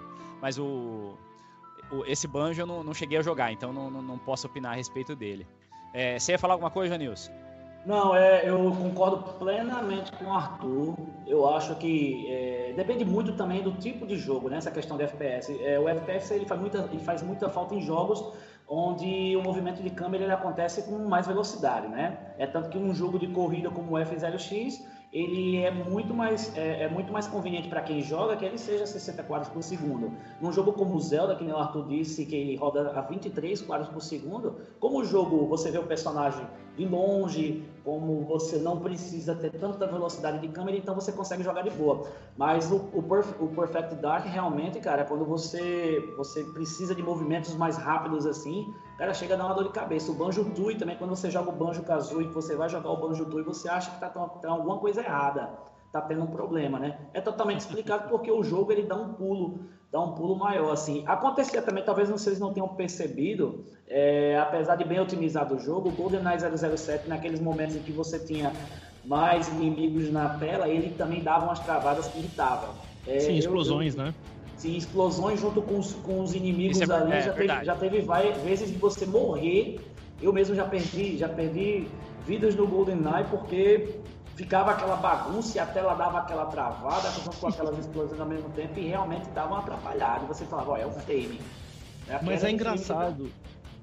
Mas é engraçado que no 007 eu acostumei com isso, porque eu meio que sabia quando ia acontecer. Ah, tem um monte de inimigo, beleza. No Perfect Dark você simplesmente tá andando no cenário e vem aquele efeito de luz e tal, e, e já, já as travadas eram. É, elas aconteciam mais em, em, momentos menos específicos, né? No 007 eram momentos específicos que acontecia uh, essas Exatamente. quedas de frame. Tá, beleza. E aí, Betinho? Mais, uma, mais perguntas aí? Tem sim, aqui ó. Juju tá perguntando sobre o VRU, mas é como. Para que a gente falar mais em acessórios, vou deixar essa pergunta mais para frente. Uma pergunta bem interessante aqui do nosso amigo Watcher. Como se deu o acordo da Nintendo of America e a rede Blockbuster, já que está praticamente lançar, já que esta praticamente lançava alguns jogos exclusivos de sua rede? Bom, esse, isso eu não tenho muita informação sobre isso, mas pelo que me parece, não era bem acordo da, da Nintendo, né? Porque não eram jogos. Posso estar enganado, mas não eram jogos da Nintendo que eram exclusivos da Blockbuster. Um exemplo, por exemplo, é um, um exemplo, por exemplo, é ótimo, né? Um jogo, por exemplo, é o Clay Fighter Sculptor's Cut, que é um dos jogos mais raros do Nintendo 64. Esse era um exclusivo blockbuster. Mas aí vai da, da, da, da empresa que fabricava o jogo, que produzia o jogo. Acho que era Interplay, se não me engano. É, então, acredito que não tenha sido do acordo da Nintendo, não, porque não, não, não teve versões de, de, uh, de, jogos da própria Nintendo exclusivas para Blockbuster. Mas de qualquer forma, eu não tenho nenhuma informação. Eu simplesmente sei que os jogos existem, existem esses jogos exclusivos da Blockbuster, mas eu não, não tenho nenhuma informação sobre negociações, como, como aconteceu e tal. Mas tem outro além desse, desse Clay Fighter aí? Olha, boa Tem. pergunta. Tem? Tem, tem mais. Eu não Mas sim, é, eles fizeram um jogo, eu tô até inclusive vendo uma imagem dele aqui agora, é um jogo de, de patinete chamado Razer Freestyle Scooter. Sim, ele tinha até o ele tinha até o logo, o logotipo da Blockbuster na frente. Exato. Então eram um dos uns exclusivos blo- Blockbusters e esses jogos eles relativamente valem bem hoje em dia. Tem muita gente que procura simplesmente por ter essa relação com a Blockbuster. Mas como se deu a, a negociação da Nintendo com a, com a Blockbuster, eu não lembro. Eu acredito que até eu tenha me, de certa forma, usado né, o, o, o Nintendo 64 na Blockbuster. Na época eu não sabia que lá em 97 é, tem uma blockbuster em Guarulhos, eu não sabia que tinha essa associação das duas, e eu via que todas as blockbusters tinham Nintendo 64 pra galera jogar, você não precisava nem pagar, você chegava e jogava. E eu acho que já era fruto dessa parceria entre as duas, entendeu? Mas como aconteceu essa negociação, eu nunca soube, mas sei que tem jogos sim com o logotipo da blockbuster do Nintendo 64. O Mikael tá perguntando o que, que vocês acham da Nintendo não investir em modelos de controles alternativos, como todos os consoles faziam. Ainda mais para um console que permitia quatro jogadores. É, a gente vai Sim. falar de, de acessórios mais pra frente, mas vamos matar essa daí pra gente passar pro próximo bloco. Eu acho que a Nintendo, em vez de distribuir luvas, como eles, como eles fizeram, para pessoas que começaram a ter calos nos dedos jogando Mario Party, ah, ela devia ter desenvolvido um- uma segunda versão do controle com os problemas corrigidos no analógico. Porque aí hoje nós teríamos um analógico com a mesma precisão, só que com materiais melhores. Eles tiveram anos para fazer isso, podiam muito bem ter simplesmente feito com outro material para ter uma durabilidade maior e podiam ter feito também alguma, alguma borracha no analógico, igual o PlayStation ah, tinha, para evitar esses calos nas mãos. Existe essa história de que eles distribuíram luvas, né? Se não me engano, foi no Japão, porque. Arthur, você Mario viu quanto né? ela gastou em luva? Não lembro o valor exato, mas foi uma, uma boa quantia, foi milhões 8 de. milhões de dólares, cara. Em exatamente. luva, Caraca! Não era 8 melhor milhões eles. de dólares em luva pra galera que jogava Mario Party 1. A galera tava machucando a mão e não era só calo, não. Tinha gente que tava praticamente criando um buraco na mão jogando Mario Exato- Party. Exatamente. E ela teve, foi uma, foi uma decisão judicial. A justiça chegou nela e fala: você vai ter que fazer alguma coisa para esses jogadores, para esses seus clientes aí, para esses consumidores desse Isso- produto. isso e é ela uma- teve que distribuir 8 milhões de dólares em luvas para os jogadores. Caraca. Inclusive aconteceu parecido com o Wii, que ah, eles lançaram o Wii normal, o controle ah, que a gente conhece, o emote, e começou a acontecer aqueles. Tinha muitos vídeos surgindo na internet, pessoas destruindo televisão, pessoa dando com o controle na cara do amigo. E aí eles inventaram aquela capinha de silicone pro controle, que depois passou a virar padrão. Eu mesmo fui na Avenida Paulista, no escritório da, da Gaming do Brasil, lá para 2007. Eh, buscar as minhas capinhas. Eu mandei e-mail para Nintendo of America, aí eles mandaram o endereço da, da Avenida Paulista do escritório e eu fui lá buscar. É, isso é parecido com esse caso da luva, né? É um- uma solução que eles colocaram. Só que aí no caso do, do Wii, eles é, incluíram essa, essa capa de silicone depois nos outros consoles, nos outros controles. Podiam ter feito um- uma segunda, uma revisão do controle, né? Então, engraçado, é, no, no domingo agora saiu um episódio do GameSec, é um, um programa sensacional americano. Gosto muito. É, é o meu programa predileto, assim, de, de YouTube gringo, é o GameSec. E Muito eles bom. fizeram um segundo episódio sobre o Nintendo 64 e nele aparece um controle que eu nunca tinha visto. Ele é, é bem gordinho, assim, ele até me lembrou um pouco o controle 3D do Saturn, assim, pela, por ser um formato meio esférico. Hum, é o da E ele- Rory, é o Rory Mini. tem, eu não lembro se é esse da Rory. É aquele que tem o que eu- analógico de GameCube, ele é re- arredondado, pequenininho, assim. ele é arredondado, duas- ele, ele tem dois botões é, de cada lado em cima, eu nunca tinha visto Uhum. isso. Ele tem dois botões Z. Ele tem o L, o R, Z e Z. É o controle da Rory. É um controle bem caro mesmo. É um controle, Eu que, é achei- um controle que eu gostaria achei muito de fantástico. ter. É, eu- Eu esse é o controle que eu fantástico. gostaria de ter. Sempre pesquiso o preço dele nos sites japoneses lá pra, pra fazer compras, mas nunca tive coragem de comprar. Achei um- sempre um pouquinho acima do valor que eu. Que eu Quanto gosto mais ou menos, Arthur? Ah, bom. ah, no Japão, acho que com uns. Não é tão caro assim, 3 mil, 4 mil ienes a gente compra um. Isso é, sei lá, uns. Acho que em, em reais daria uns, sei lá, eu tô bem por fora da cotação hoje, mas contando comissão e tudo que a gente paga e frete, dá uns 150, 170 reais, 200 dá. reais. Não é tão Não caro. tá- é, Mas vale a pena. Você tem alguns deles no Mercado Livre. Tem alguns no Mercado Livre dele de 499 reais. Aí também já é bem, é bem acima aí, aí, do normal. aí não dá. E depois que Ah, eu inclusive- vi, a precisão do analógico não é a mesma, né? O analógico de GameCube, inclusive esse controle é um controle que saiu depois do, do GameCube, por isso ele tem o mesmo analógico do GameCube. Ah, e ele é legal. licenciado pela Nintendo, só que ele é da Rory, né? Chegou o Nintendo 64. Você nunca apanhou com tanta tecnologia. É Nintendo ou nada. Nintendo 64 chegou em meia globalização, onde os consoles eram lançados em todos os cantos do mundo. Existem diferenças e incompatibilidades nas diversas versões do Nintendo 64 lançadas ao redor do mundo? Godoy, eu não cheguei a usar, é, não cheguei a usar jogos de outras, é, de outras regiões, mas eu tenho um adaptador até hoje para jogos japoneses, né, em que eu pude usar uns, uns piratinhas e só rodava com esses, com esses, com esse adap- adaptador. Agora um jogo europeu, por exemplo, eu nunca cheguei a pegar para poder testar e não, não tive nenhum colega que tivesse pego um pepino desse para resolver. Eu tenho, eu, eu rodo jogo europeu no meu 64 americano e no japonês também. Sem nenhum tipo de modi- modificação? Com o. Com o Com esse adaptador. Adapt- É esse aqui, ó. Opa! É aquele que você Mas coloca fora- um jogo, um jogo original na lateral. Exato, tem que colocar Aliás, um na jogo lateral não, no fundo, né? Atrás, é. Você coloca um cartucho atrás e um cartucho europeu em cima. E tem que ter um, o chip de boot compatível. Tem muito jogo que não serve. E o legal é que ele serve meio que um- como um Game Shark também, dá pra colocar códigos nele. Ah, na minha então- TV de então- tubo. Hum? Ele não funciona com todos os jogos. Não, é bem difícil. Alguns é, é que você precisa combinar. Eu não, eu não fiz ah, os dois jogos, os dois únicos jogos europeus que eu tenho são o Bomberman 64 e o Hybrid Heaven da Konami. São dois Ah. jogos europeus que eu tenho, os dois funcionam. Ah, eu tenho também o- os dois Goemons europeus do Nintendo 64. Então são quatro jogos europeus que eu tenho. Como é que eu fui esquecer? Logo Goemon, né? Na TV de tubo, os jogos ficam com as cores muito esquisitas, ficam com alguns defeitos nas cores quando eu uso o jogo europeu.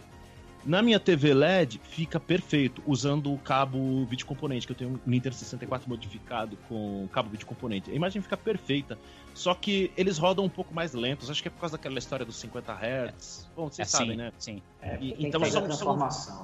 É, são jogos mais lentos mesmo. A programação deles é, é, não foi otimizada para a região europeia, eles simplesmente deixam mais lento para compatibilizar com os 50 Hz da eletricidade europeia. Mas funciona, É, a- funciona. Eu vi. Eu acho que foi no Game Sec também, acho que no primeiro episódio que eles fizeram sobre o Nintendo 64, eles mostraram o jogo do, do, do Taz, do Demônio da Tasmânia. E, salvo engano, ele só foi lançado na Europa e eles Isso. falavam que não era, eh, não era compatível com os consoles, né? Com os consoles americanos. Eles fizeram alguma treta lá pra rodar, eu acho que eles pegaram um console europeu, enfim, eles fizeram alguma coisa lá que eles conseguiram rodar o jogo. Mas eh, eles mencionaram essa incompatibilidade e eu fiquei achando que, que eles não funcionariam com esse lance do adaptador. Talvez lá nos Estados Unidos esse adaptador não seja algo comum, né? Como não tinha pirataria lá, pirataria é um negócio raro nos Estados Unidos, esse tipo de coisa talvez não seja comum lá e tenha passado batido por eles, né?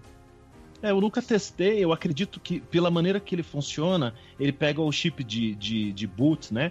Do, do, do cartucho que a gente coloca atrás e funciona o cartucho de cima. Eu acredito que com esse método ele funcionaria com cartucho pirata também. Mas eu nu- nunca nunca é, fiz esse teste. Cartucho de pirata de Nintendo 64 é muito difícil de, de, de achar, né? Eu nunca também procurei. Ele, ele funciona É. com pirata também. Sim, né?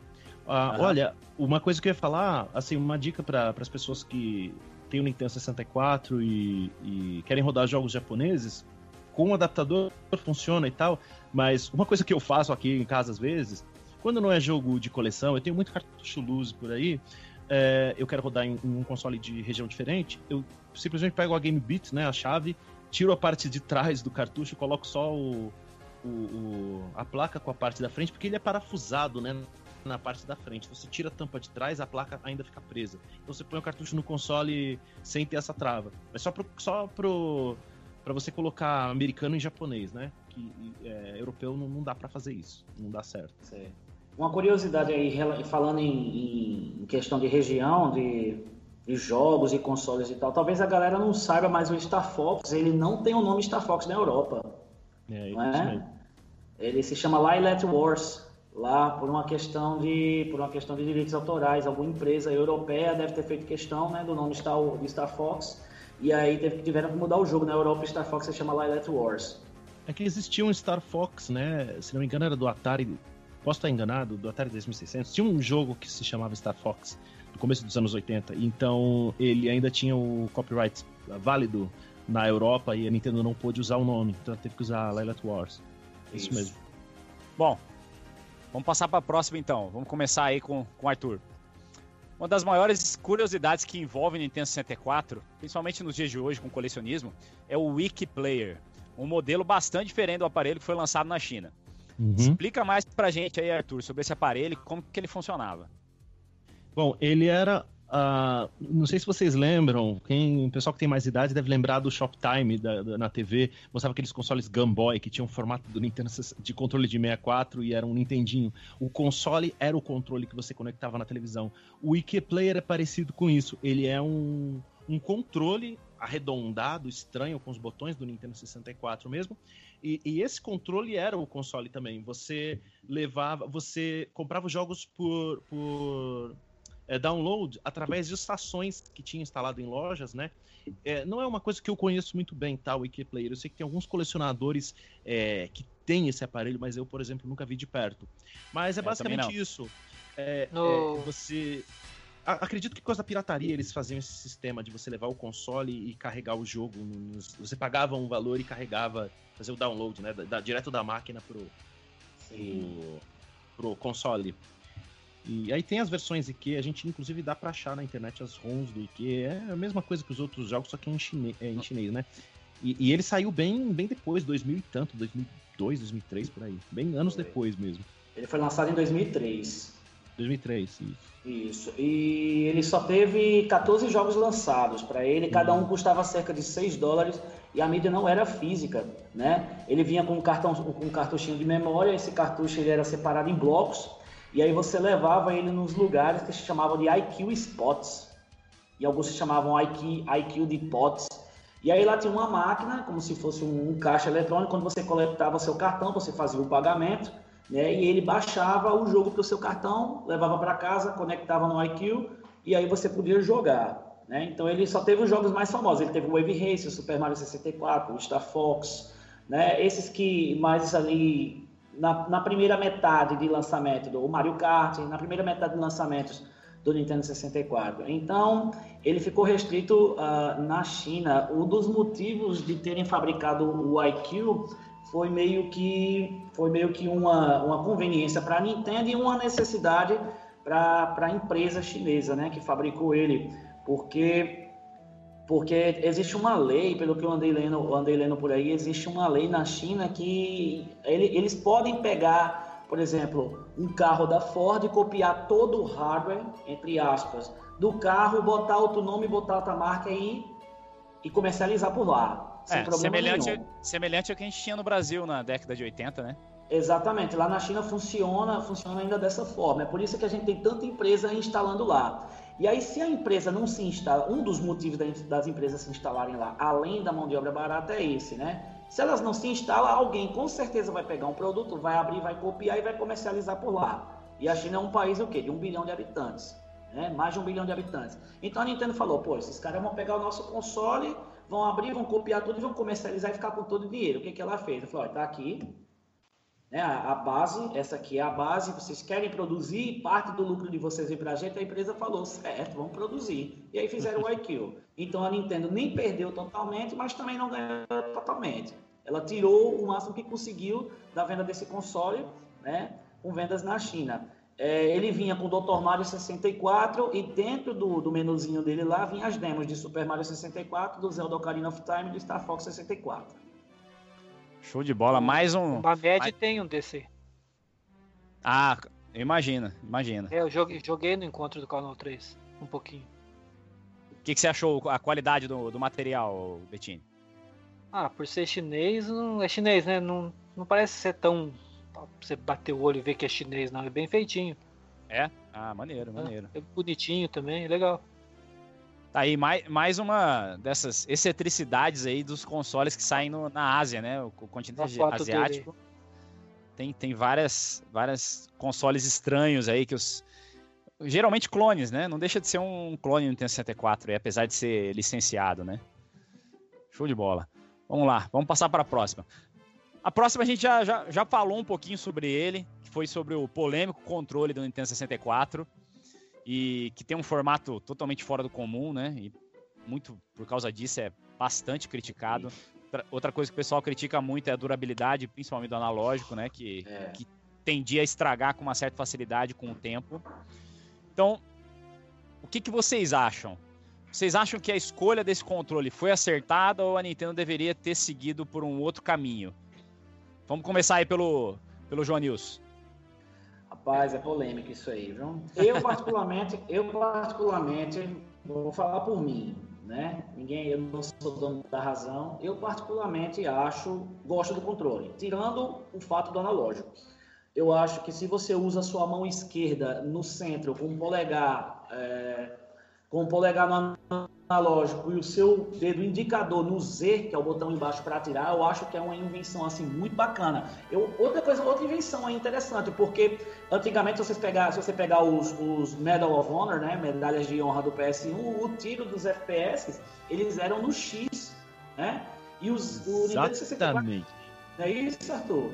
E o Nintendo 64 ele foi o primeiro console que falou: não, você não atira no jogo, então vamos inventar um botão aqui que imita um gatilho, né? Que é o botão Z Exatamente. Atrás do eixo, do eixo principal. E isso foi uma coisa bastante interessante que eu particularmente gostei. Eu gostava da sensação de estar apertando um gatilho no jogo de. Se você quisesse jogar um Killer Instinct Gold ou um Mortal Kombat Trilogy, você já pegava a sua mão esquerda, botava no, no eixo extremo esquerdo do console e você ficava ali no direcional de boas. Então, para mim, é muito positivo o controle. Ele, o, o controle, olhando para ele, ele é aquele trambolho feio, né? Inclusive a minha esposa, a minha esposa esse dia estava fazendo lá a, a arrumadazinha na Game 1, ela falou: "Esse controle feio, isso é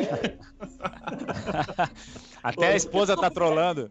é, inco- é inco- é- vai assim além do que as pessoas estão acostumadas para um controle de videogame, né? Ainda mais depois do PlayStation que é tudo ali padronizadozinho, aquele modelo, dois analógicos, os botões LR, por aí vai. Mas tirando o fato do- da durabilidade do analógico, eu avalio o, controle do Nintendo 64 como um controle positivo, multi, multi-propósito. Eu gosto muito. É, ó, no meu caso, eu vou, vou contar a experiência que eu tive com o controle na, na época que eu comecei a jogar o 64. Eu acho que o fator fundamental nele é a adaptação. Ele, por ser um controle diferente, você tem que se adaptar à jogabilidade dele. É, algumas pessoas provavelmente não tiveram tanto, muita paciência assim para entender o funcionamento do controle. Eu confesso que eu não tive problema em me adaptar. Eu, eu achei que ele se encaixava bem nos jogos que, que, que eu jogava, pelo menos, né? 007, por exemplo. Esse lance do gatilho ficava muito legal num jogo de FPS, funcionava muito bem. Então eu não acho que tenha sido um problema, mas assim, eu não vejo problema no controle de Jaguar, então eu acho que as pessoas vão achar minha opinião meio suspeita. Então, Arthur, o que, que você acha em relação ao controle do 64? Eu acho e eu sempre achei o controle muito acertado. Tem o problema do analógico, que eu já falei, mas tirando isso, é um controle muito acertado. Olha, é, eu tô com ele aqui. É, é, a Nintendo pensou no ambiente 3D para fazer esse console, esse controle.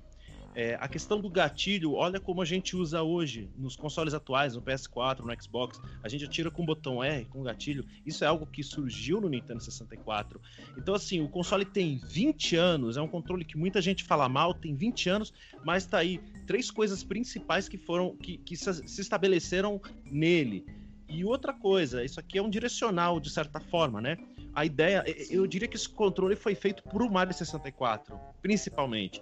É, no, no Mario 64 ele, ele é o botão C, né? C de câmera. É, é, e, e você é, é como se fosse um segundo direcional. Eu diria até que a, a ideia do segundo analógico da Sony veio desse segundo direcional aqui. É, nas revistas falavam, sim? Desculpa, meu filho, cortar você no Pode meio. falar. Mas Não essa questão, do direcion... essa questão do, do direcional é muito bem, muito bem lembrada, porque eu lembro quando eu peguei Turok a primeira vez. Turok do Nintendo 64 era louco para jogar. E o Turok, ele usa é, essa questão de você se movimentar com o analógico e você olhar com os botões C, né? Que é, é C para cima, esquerda, direita e para baixo. Então, é, naquela época onde todo o movimento de câmera e movimentação do personagem era feito todo num analógico só, quando isso apareceu para mim foi muito difícil. Eu achei muito difícil, mas depois que você se acostuma, fica bacana. E que nem o Arthur disse, talvez isso tenha dado a ideia para o segundo analógico, mas o Nintendo 64 é o único con con console que faz isso com os botões. É um conceito difícil de se adaptar, eu não nego, mas ao mesmo tempo é muito inovador, tá entendendo? É pioneiro, é inovador e depois que você se acostuma fica uma beleza, dá para curtir um game de boas. Dá para dizer. assim- Fala aí, pode falar, Arthur. Ah, o- o- se você olhar o desenho do controle do PlayStation, isso é um negócio que sempre dá discussão. Mas o controle original do PlayStation, sem analógico, ele é muito parecido no layout dos botões com o controle do Super Nintendo, só que ele tinha dois botões de gatilho a mais. Ele tinha o L, LR, L1, L2, R1, R2, sendo que o Super Nintendo tinha LR. Então, assim, ele, ele simplesmente é, é praticamente uma evolução, uma pequena evolução do controle do Super Nintendo. E a Nintendo fez esse controle esquisito, que muita gente odeia, mas ela pensou em, como seriam os jogos. Ela tentou fazer um controle para o futuro. Lógico, por causa disso, por ser tão pioneiro, ele não era perfeito. Depois a Sony aperfeiçoou com, com o DualShock. Primeiro ela fez o Dual Analog, depois o DualShock que tinha a vibração já dentro do, do controle sem precisar do Rumble Pack. Mas, sabe, muita gente pega o controle do Nintendo 64 assim, ó, e fala que é ruim de jogar. Você tem três tipos de empunhadura diferentes. Você joga Mario 64 assim, você pode jogar 007 GoldenEye desse jeito, você anda aqui, você mira aqui. Você tem jogos que você joga aqui, poucos, mas tem, por exemplo, o Mischief Makers, que é plataforma do- ah, 2D, ou alguns jogos de corrida que você pode controlar com, com direcional de cruz. Então são empunhaduras diferentes. Ninguém precisa ter três mãos para jogar com esse controle. E isso aqui existe para você poder segurar o analógico melhor. E não fazer isso aqui. As pessoas esticavam o dedo e falavam. As pessoas ainda com. Eu tenho a mão grande, então eu ainda consigo fazer isso. As pessoas falavam que o controle era, era desconfortável por causa disso. Tem um youtuber grande que falou assim: esse controle é sinônimo de dor nos videogames. Pô, pra mim é super, super, hiper, ultra confortável esse controle. É um controle que eu gosto muito. É, o interessante é que o fato dele ter essa, essa pegada diferente aí dava até uma certa liberdade para os desenvolvedores, né? O cara podia bolar o jogo para uma pegada específica no controle. Então, é que fizesse o jogo dele funcionar melhor. Então, é, é interessante. Deixa eu fazer uma pergunta para vocês. Vocês acham que o controle do GameCube foi uma evolução do controle do Nintendo 64? Teve inspiração clara nele? Porque ele também é um Sim. controle que tem um, um formato bem diferente, né? Teve, sem dúvida. Sim. É, só uma coisa que eu queria acrescentar: existe um modo no 007 GoldenEye que você pode jogar. Uma pessoa pode jogar com dois controles. Você conecta o controle no controle, ah, controle no slot 1 e 2 e você tem os dois analógicos.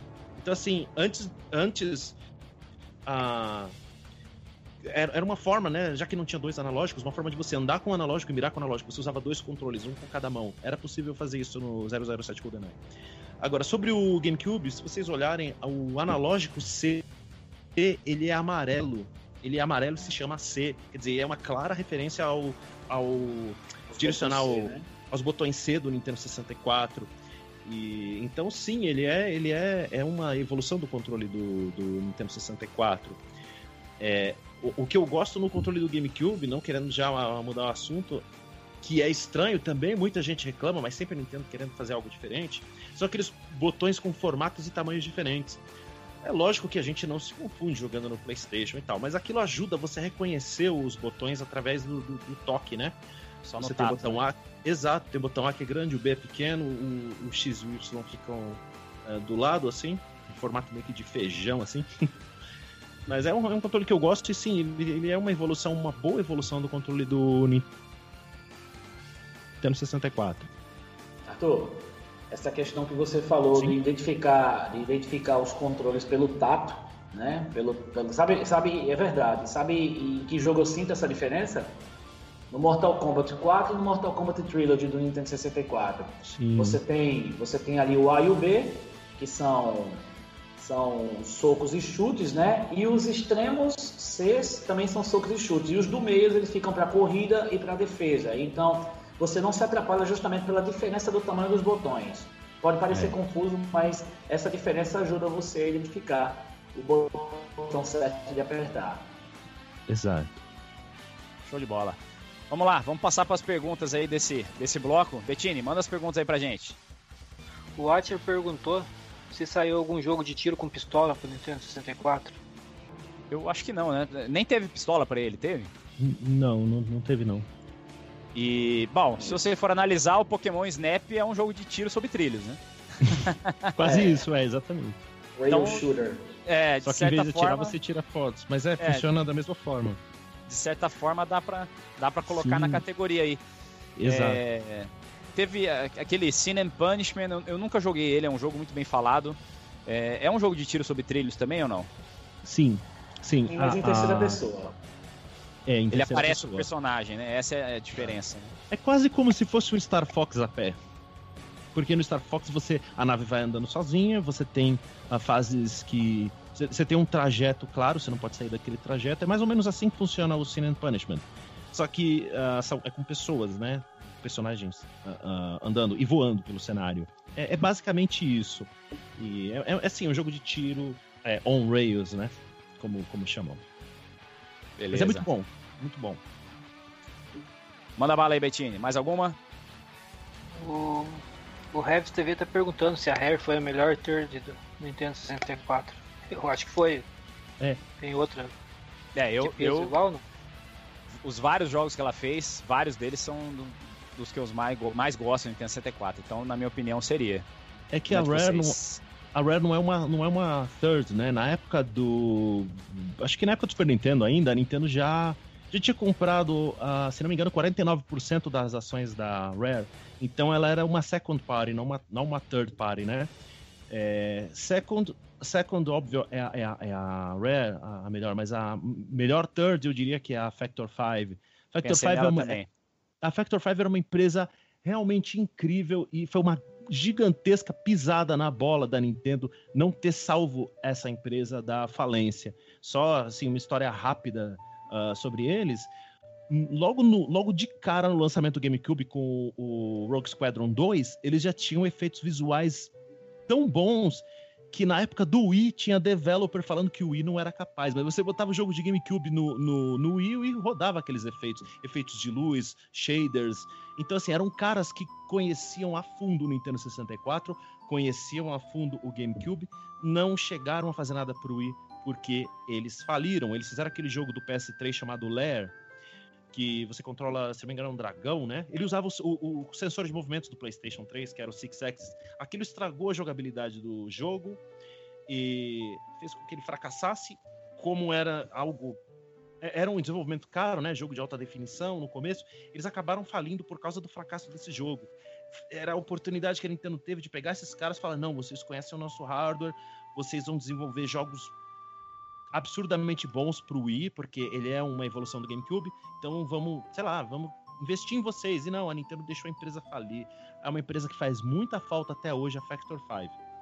Sem dúvida, eles estariam aí fazendo jogos incríveis se a Nintendo tivesse feito alguma coisa desse sentido. Ela come muita bola, assim, não dá pra entender as decisões da Nintendo às vezes. É, Nintendo, Sega, são várias aí que, que dão umas cabeçadas de vez em quando, né? A SEGA, a SEGA acertou muito comprando a Atlus, por exemplo. A Nintendo podia ter comprado a Atlus, não, a SEGA foi e comprou. A Atlus tem, tem, tem uma linha forte de, de RPGs, de, de- é bem jogos japoneses mesmo, mas tem um, um bom público por aqui. E a SEGA comprou. A Nintendo podia ter comprado também. A SEGA, a SEGA acertou muito nisso. Com certeza. Como é seu nome, baby? Adriane. Ups. Chegou o Mario Kart 64. é Nintendo. Vamos falar agora, já que a gente tá falando de coisas diferentes aí, como o, controle do Nintendo 64, que é, que é diferente, a gente não pode deixar de falar do Nintendo 64 DD. É um acessório que tornava o Nintendo 64 compatível com uma espécie de zip drive. Vamos começar aí com o Joanilson. Joanilson, conta um pouco pra gente sobre a história desse acessório e como que ele funcionava na prática após ser lançado. É, eu fiquei sabendo do Disk Drive é, a partir desses jornaizinhos que eu recebia, né, da, da, da Playtronic, e eu fiquei bastante ansioso, né, na, na página do jornalzinho, que infelizmente eles não estão aqui, eu podia até mostrar na frente da câmera. Tinha a- a- o Disk Drive, né, tinha um mostrando que ele ia funcionar com aqueles discos magnéticos, e tinha imagens de um, do novo Zelda, né, ele lutando com o Ganondorf, que a gente até falou um pouquinho sobre isso hoje, e assim, poxa, todo mundo ficou ansioso, né. Infelizmente, o acessório não saiu do Japão, não oficialmente, né, que foi lançado lá em 99, se eu não me engano, ele tinha acesso a esses discos magnéticos e ele também fazia conexão com a internet por, através de uma rede que se chamava HandNet. Né? Você poderia receber o disk drive comprando no varejo, no varejo e dependendo da promoção que você pegava, você podia, só de aderir ao serviço HandNet, você também podia receber o, o kit que vinha, que vinha com CD, que vinha com modemzinho e posteriormente você recebia também o 64 disk drive, dependendo do bundle que você comprava. Né? Isso é parecido e... com o plano de operadora de celular, né? Que você Exatamente. paga e você, dependendo do plano, você ganha o celular. Isso, exatamente. Você tinha vários pacotes da HandNet, né, que era a rede, a rede para conectar o Nintendo 64 na internet, e dependendo do kit que você contratava, você recebia o disk drive. Né? Infelizmente não vingou, né? ele vendeu cerca de 15 mil unidades e só teve 10 títulos lançados. E ainda assim, é, os títulos assim são de pouca expressão, né? Acho que os mais significativos seria o, o, aquela, aquele pacote de expansão do F0, que não é nem um jogo, né? Que é uma, é uma expansão. É, e o SimCity, né? 64, acho, acho que seriam os, os mais importantes, né? Sim, ele, ele tentou ele tentou emplacar né, aquela linha pronta. Se no Super Nintendo a gente teve o Mario Paint, que deu uma emplacada legalzinha, era uma novidade bacana que a galera curtiu. Uh, ele tentou colocar o Mario, um Mario Artist, se eu não me engano, era Super Mario Artist, ia ter outros, ia ter até mesmo outros periféricos, como um cartucho em que você conectava entradas para para você poder imprimir fotos e, e, tudo mais, mas não vingou nada disso, não deu nada certo. Uma coisa que as pessoas confundem bastante sobre o 64DD é que é, eu vejo muitas pessoas falando que o 64DD serviu para aumentar o, a capacidade de armazenamento do Nintendo 64 a, em relação aos cartuchos. Não era bem isso.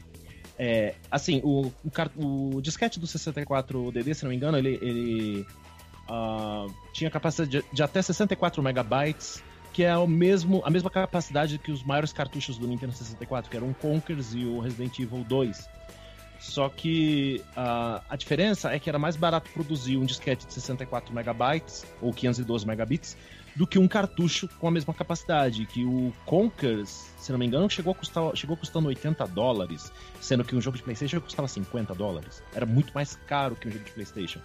Então, é, era por essa questão do custo, mas na verdade o principal diferencial do. O, o, aliás, o, a principal intenção da Nintendo como Disk Drive era uh, permitir uma, uma grande quantidade de dados regraváveis no jogo. Então você tinha uh, jogos com fortes características de customização. O, a expansão do F0, por exemplo, era um editor de pistas. Você criava pistas. Então, ele tinha uma grande capacidade de, de memória regravável, né? Que é algo que você não podia na, na, na no, no, save de memória flash ou na, na, no save de RAM dos cartuchos de Nintendo 64, que eram poucos kilobytes, né? Então, era essa a verdadeira intenção da Nintendo, criar jogos que você podia ter um, um, uma interação maior, ter uma, uma, uma, liberdade de editar conteúdo, né? Era isso. E também, assim, a gente tem que considerar que o, o em vez de eles não usaram CD, as pessoas acham que eles que era uma alternativa ao CD, não era, porque se fosse eles teriam usado o CD para ter a capacidade maior. E só que o CD não podia fazer isso, você não podia gravar dados no CD, só podia ler na época. Nenhum console, nenhum console tem gravador de DVD. E bom, o Mas Arthur, é que, na Sim. verdade, eu acho que, é, as, principalmente as revistas falavam que a razão de existência do Disk Drive era essa. Era o é. lance é. de, de, de, ultrapassar o problema da, da, capacidade de memória, né? Eu não é, sei se era a é. Nintendo que falava isso para eles. Não, é que, é que assim, o 64DD, ele já tava pronto, provavelmente pronto, e já, já, já tava anunciado antes do Nintendo 64 sair. No começo do Nintendo 64, a gente tinha o quê? Cartucho de 64 megabytes, ou. Não, de 64 megabits ou 8 megabytes, que é o Mario 64, por exemplo, e o Pilot Wings. Aí, nesse caso, o disco do Disk Drive era maior, era oito vezes maior. Só que se você pegar os maiores cartuchos que saíram no fim da vida do 64, eles já alcançaram essa capacidade do, do Disk Drive. E, assim, Uh, de qualquer forma, mesmo sendo. Olha, olha a, a dimensão da coisa. Mesmo sendo oito vezes maior do que Mario 64, a capacidade de disk drive, ainda assim era 10% da capacidade de um CD. Mas uma coisa que as revistas confundiam muito era megabits e megabytes. Eu tenho algumas é revistas que falavam que o 64DD usaria 512 megabytes em comparação com 650 megabytes dos CDs. Depois os CDs aumentaram, passaram a usar mais a borda do CD, os CDs mais modernos passaram a usar 700. Mas o CD do PlayStation era 640, 650 mega. Então eles comparavam, ah, é quase um CD, 512 versus uh, 640. Não era essa comparação. 512 era megabits, 640 CD era megabytes. Se você pegar e converter o megabits, 512 megabits do disk drive do, do, Nintendo, era 64 megabytes, ainda era 10% da capacidade de um CD. As revistas confundiram, por isso que elas diziam que era para armazenamento. A Game X era uma revista que confundia muito megabits e megabytes, muito mesmo.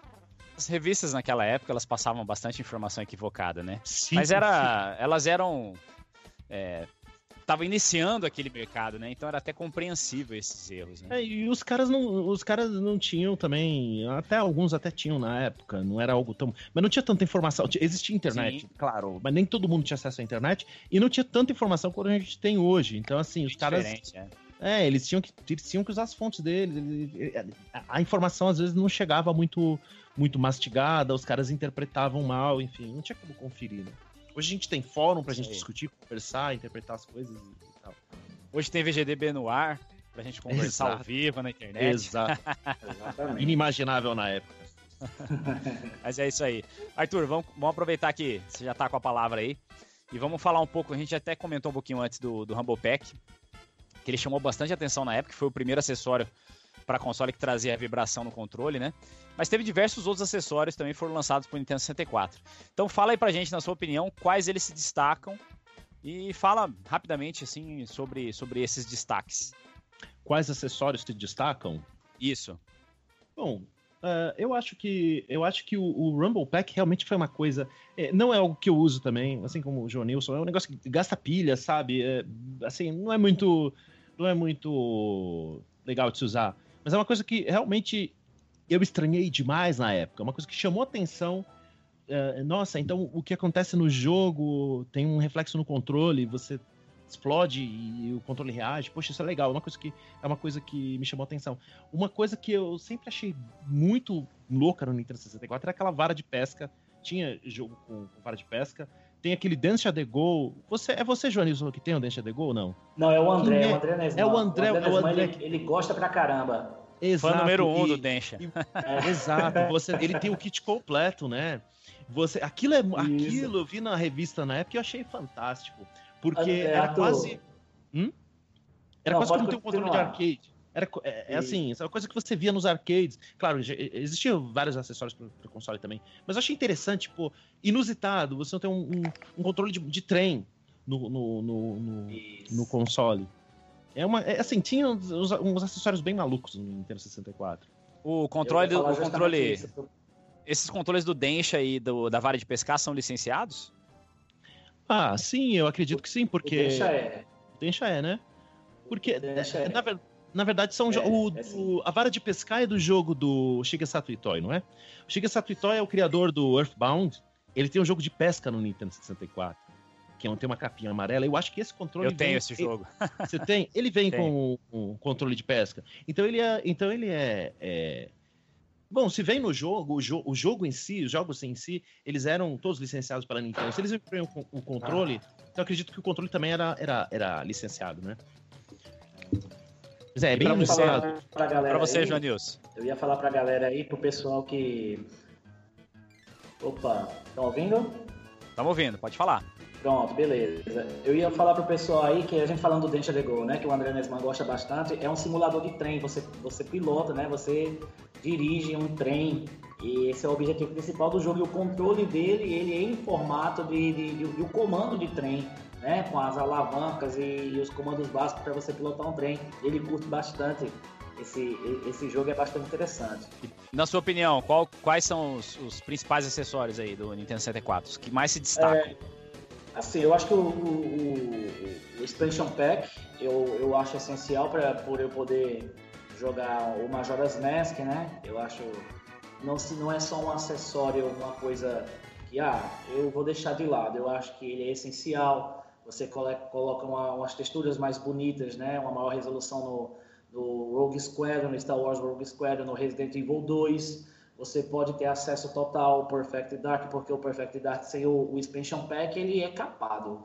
Né? Não tem sem condições. O Conquer Isso, também só é- funciona com expansion. É o Street Fighter V no lançamento, o Perfect Dark, né? É, do, do, do 64. E, mas eu gostei muito do Transfer Pack. Se teve uma coisa que eu usei bastante foi o Transfer Pack para poder jogar os Pokémon de Game Boy Color no Nintendo 64, na TV. Eu usei bastante, eu gostei muito. Beleza, ah, tá- engraçado, eu, eu praticamente nunca joguei Pokémon, assim, não, não é uma franquia que me cativou. Eu nunca usei o Transfer Pack. Eu tenho até curiosidade de, de saber como é que ele funciona, assim. é- acho interessante a, a existência dele, mas sou bem noob aí nessa, nesse assunto. Você, você joga os Pokémon do Game Boy pelo Transfer Pack, é, você coloca o cartucho do Pokémon Stadium ou Pokémon Stadium 2, você coloca o Transfer Pack embaixo do controle, coloca o, o cartucho de Game Boy e através do jogo do Pokémon Stadium você consegue jogar o Pokémon do Game Boy. Pô, maneiro. Ah, pessoal, ah, eu vi um pessoal, eu vi um, pessoal anunciando aqui na, na- no, no chat da live, também recebi agora comentário em, em vídeo meu. A Nintendo realmente, eu achei que era rumor, mas a Nintendo realmente soltou um tweet aqui falando que vai revelar o NX amanhã. Não sei se vocês viram. Entra no perfil Sim. da Nintendo no Twitter e. Cara. é- enfim. Só, só queria, Tá- só queria tá dizer até- isso. Eu tô. Tá até emocionado. Nossa, 11 da manhã, palavras. Arthur. 11 da manhã. 11 da manhã. 11 da manhã? E- Falando que era uma da isso. tarde? É, bom, eu não sei, eu vou ver. É, é por aí. A gente já tem aí uma janela de 3 horas para poder acompanhar. Ah, não, acho que, acho que falaram 11 da manhã mesmo. Pronto. Vamos lá. Show de bola, show de bola. Vamos ver aí, finalmente, vamos ver o NX. Cara, demorou, hein? Legal que foi bem no dia da live aqui pra gente dar essa, essa notícia aí pra quem já não, já não ficou sabendo, né? É. Mas vamos lá, vamos continuar com a nossa pauta aqui, voltar pro Nintendo 64. Vamos começar, vamos começar aí contigo aí, Jonils. Se você pudesse voltar no tempo, essa, essa pergunta eu acho legal. Se você pudesse voltar no tempo em um cargo de alto escalão da Nintendo, o que você faria pra melhorar o Nintendo 64 e quem sabe tornar ele o campeão de vendas da quinta geração? Difícil. Rapaz, eu, eu sei que o Arthur vai discordar de mim. O Arthur vai discordar de mim, mas eu acho que eu faria duas coisas, basicamente. Ele rodaria CD para poder bater de frente com o PlayStation, do Saturno. E eu facilitaria a- aquela. Eu, abriria mais para que as empresas pudessem ter mais voz, para que as empresas pudessem ficar mais à vontade produzindo para a Nintendo, porque todo mundo sabe que ela sempre foi meio carrasca nesse quesito. Né? Então eu faria isso. Eu tenho muita vontade de ver a Nintendo eh, se abrindo de, de tal maneira que ela possa ter o diferencial dela e ao mesmo tempo abrir né, para os, para os gamers que não conhecem a Nintendo, para que eles possam jogar os jogos dos Assassin's Creed, os, os Call of Duty. Eu tenho muita vontade que ela trabalhe nos, que ela trabalhe nos dois ramos, né? No ramo Nintendo de ser, no jeito Nintendo de ser e naquele jeito comum que todo mundo procura. Então eu teria feito algo desse tipo. Show de bola. E você, Arthur? É, eu não teria mudado a mídia do console. O console foi feito com cartucho, então vamos seguir adiante. Ele teve jogos muito bons, muito avançados, mesmo sem as aberturas em CG, que eram em filminhos, né? As grande, a grande novidade da época que, que tinha no PlayStation e o Nintendo 64 não tinha capacidade para armazenar os cartuchos. Mas tá feito o console, ótimo. Então agora vamos trabalhar com o que tem. Se fosse eu no comando da Nintendo na época, vamos trabalhar com o que a gente tem. Fazendo o quê? Atualiza os kits de desenvolvimento, dá suporte para as empresas third parties. Eu concordo com você é, nessa parte. Ah, alivia um pouco essas políticas que a Nintendo tinha de, de, de contratuais né, com as thirds, que dificultavam muito, muito engessado. A Nintendo perdeu o mercado para a Sony por causa disso. Na época do NES, ele tinha, ela conseguiu um console muito bem sucedido graças ao Mario, e com isso ela meio que escravizou as, as, as third parties, né? Você quer desenvolver pro NES, que é o console mais vendido, você tem que fazer isso, isso, isso, você tem que lançar o console, o jogo assim, assim. Tem uma série, você não pode lançar pro, pro console da SEGA, você tem que lançar tantas, tantos meses primeiro para mim. Então ela não, não dava nenhuma liberdade para as third parties. Inclusive, a, a história da Konami, a Konami criou aquela Ultra Games, a Namco tinha Namcot, elas criavam selos alternativos para poder lançar mais jogos, porque a Nintendo limitava por publisher, a quantidade de jogos, o período, era bem. E a Sony chegou. A, a, a SEGA podia ter feito igual a Sony fez. A SEGA não, não fez isso. A SEGA podia ter, ter tirado a, a, Ela não teve assim, os culhões que a Sony teve para fazer isso. E a Sony chegou, então, tomando o mercado da Nintendo totalmente amigável com as third parties, dando todo o suporte, é, dev kits cada vez mais atu eles atualizavam os kits de desenvolvimento, eles mandavam é, é, funcionários para dar suporte, então eles davam todo o apoio para as empresas desenvolverem. Era muito melhor produzir para o PlayStation do que produzir para o Nintendo 64, que às vezes o console tinha capacidade, mas o dev kit não, não dava é, é, é, liberdade para você fazer. Aí a Nintendo internamente conseguia fazer o jogo. E a Rare conseguiam fazer jogos melhores que as thirds, que não tinham acesso a ferramentas muito boas. Ficava aqueles joguinhos ruins, cheios de, de, de neblina. E a Nintendo pisou na bola, ela teve anos e anos para perceber o que estava acontecendo, por que, que ela estava perdendo o mercado pro PlayStation. CD ajudou? Ajudou. Só que se ela tivesse cuidado melhor do relacionamento dela com as, com as, com as third parties, ela não teria uh, tido uma derrota tão grande. Então é isso que eles podiam ter feito, ter dado maior suporte para as thirds. É que a Nintendo é, realmente sempre foi muito gananciosa, sempre quis ter o lucro por, grande com a fabricação dos cartuchos e é, eu, eu, eu acho, isso, isso já é uma coisa que eu acredito que seja. A Nintendo via os jogos de, de, de terceiros como concorrentes dos jogos dela. Ela não via os jogos de terceiro como jogos que faziam com que o console ficasse mais atrativo. E a Sony não, a Sony chegou falando: eu preciso desses caras para o meu console ter variedade. E, e, e, ser um console atrativo para as pessoas comprarem. Uma, uma, coisa que eu falo sobre a Nintendo, não querendo prolongar muito, isso hoje a gente vê. Quanto tempo a Nintendo levou para fazer o Star Fox? Por que, que a Nintendo não faz nenhum F0? Ah, é porque ela só quer fazer os jogos que vão vender 5, 6 milhões de cópias. O jogo que vende 1 milhão, ela já não quer, ela quer investir no jogo que vende mais. Só que às vezes é bom, você precisa ter o jogo que vende menos, porque você dá variedade. O cara chega numa loja, você, você, você tem o F0, você tem o. Você tem vários jogos diferentes.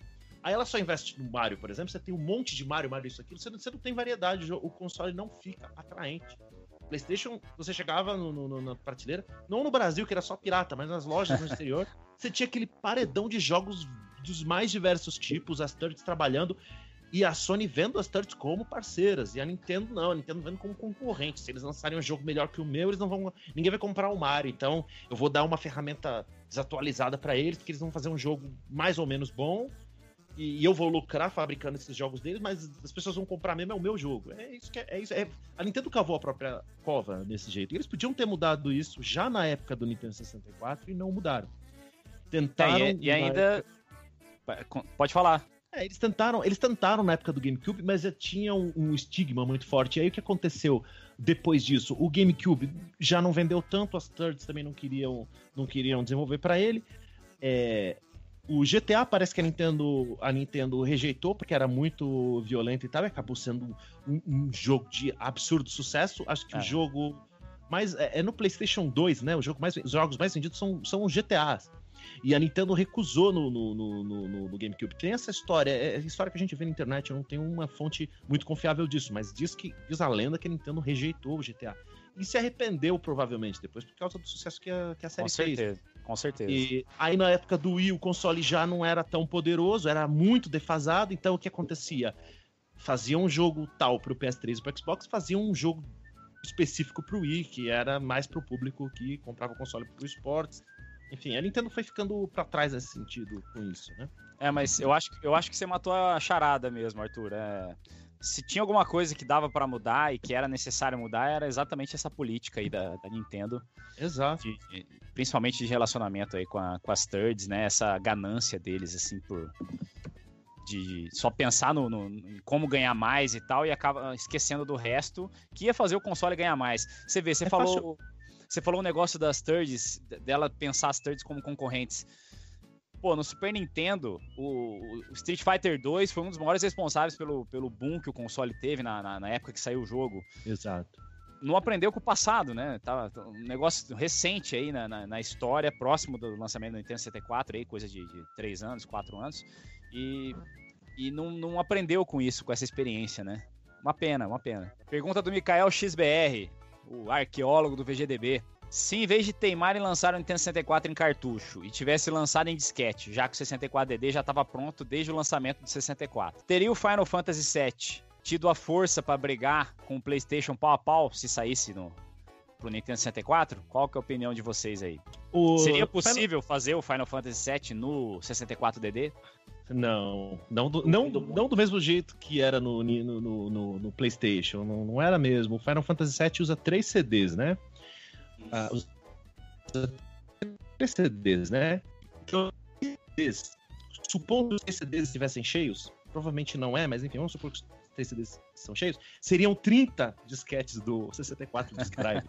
seriam 30 disquetes, então assim, inviável, comercialmente inviável.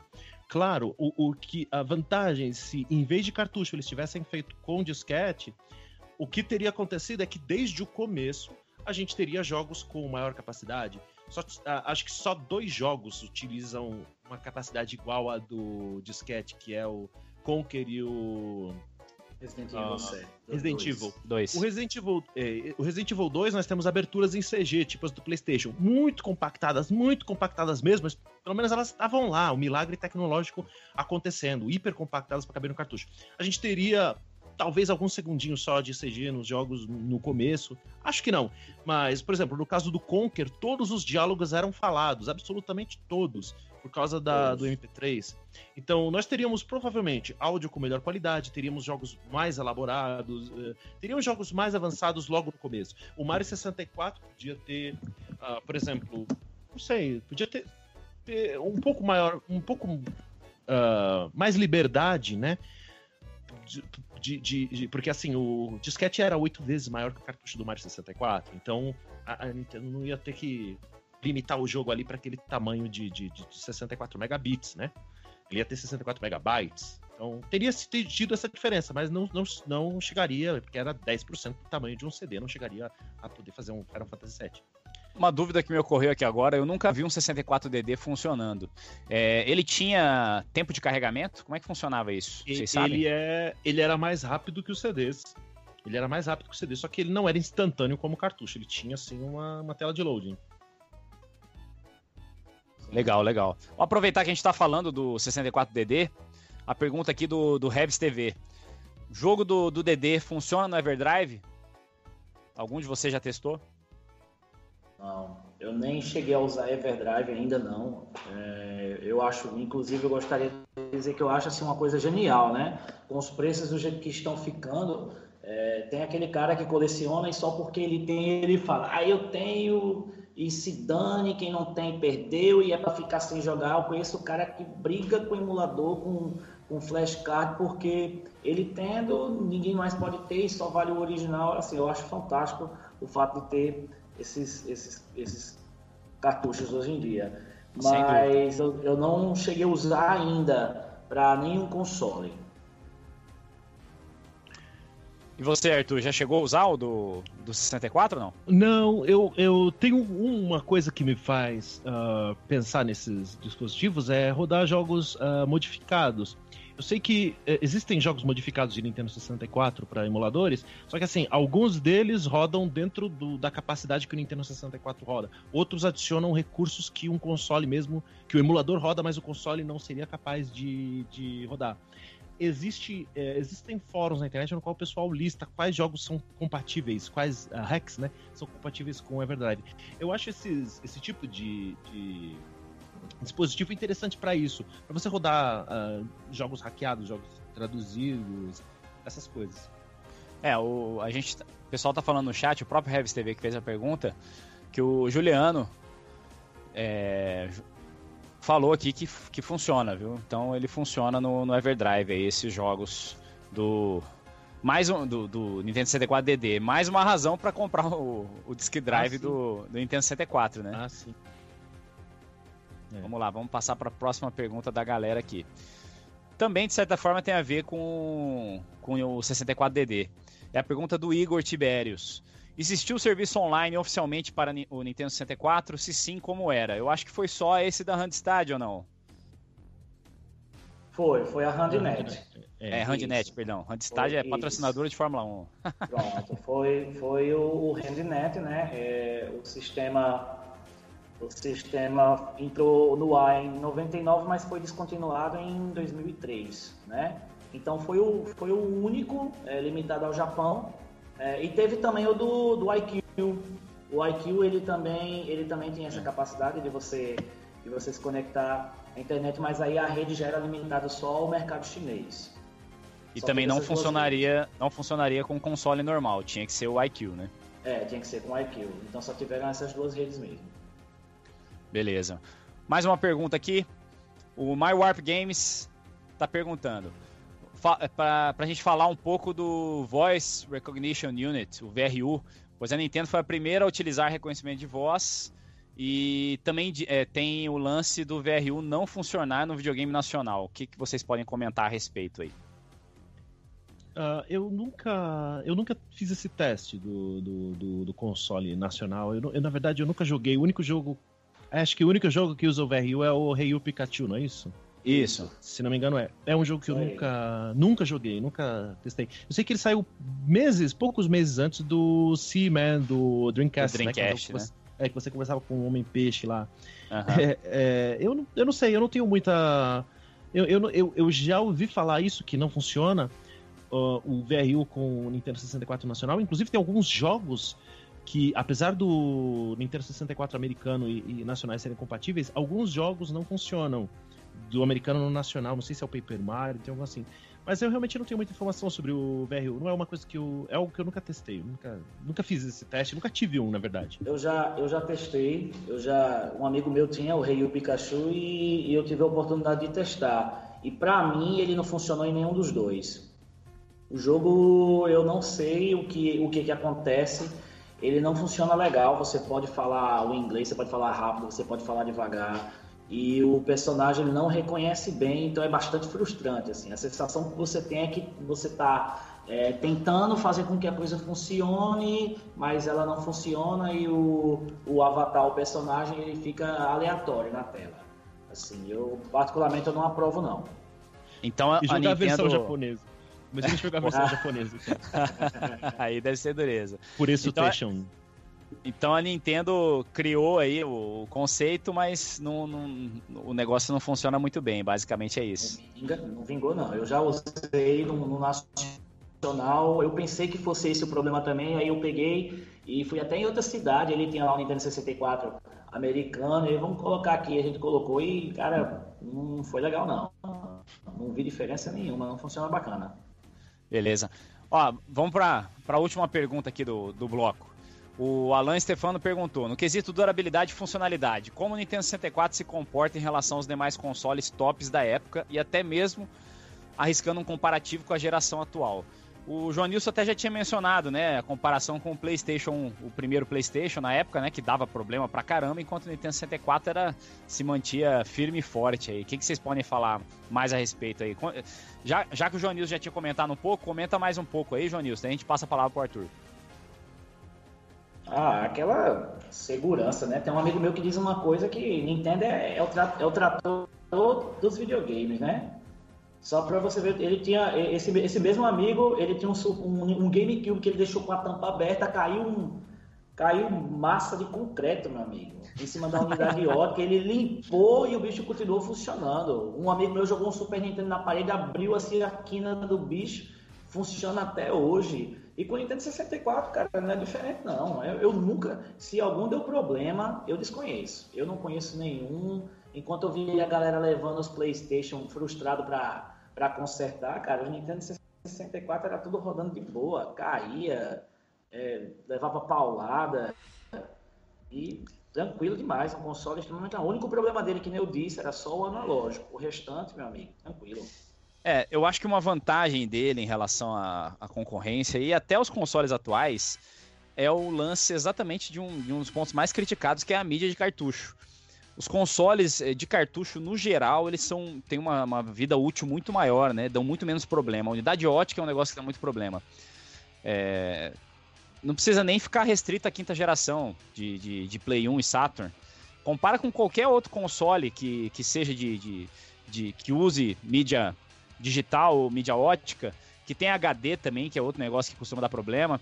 O, o console de cartucho sempre vai ser mais resistente. De fato, os consoles da Nintendo eles er- eram muito bem trabalhados nesse sentido, né? O que, que você acha aí, Arthur? Abre, você abre o Nintendo 64, você tem todo uma- um dissipador, uma blindagem assim de metal. Ele é bem denso, bem pesado. Os cartuchos também tinham esse dissipador, era, era uma- um- pode chamar de blindagem por fora da placa. Era tudo bem, bem firme, bem pesado assim. Dava uma sensação de, de que era firme. Uma vez a gente estava jogando o 007 no, no, no prédio lá, eu, irmãos, os vizinhos, estavam jogando quatro jogadores o GoldenEye. E um dos, dos meninos lá passou e tropeçou nos fios. O console virou e plaf no chão. O jogo travou. O jogo travou. o moleque começou a chorar, achou que o 64 tinha quebrado. Não, só ligou de novo e tava lá normal, funcionando, nenhum problema.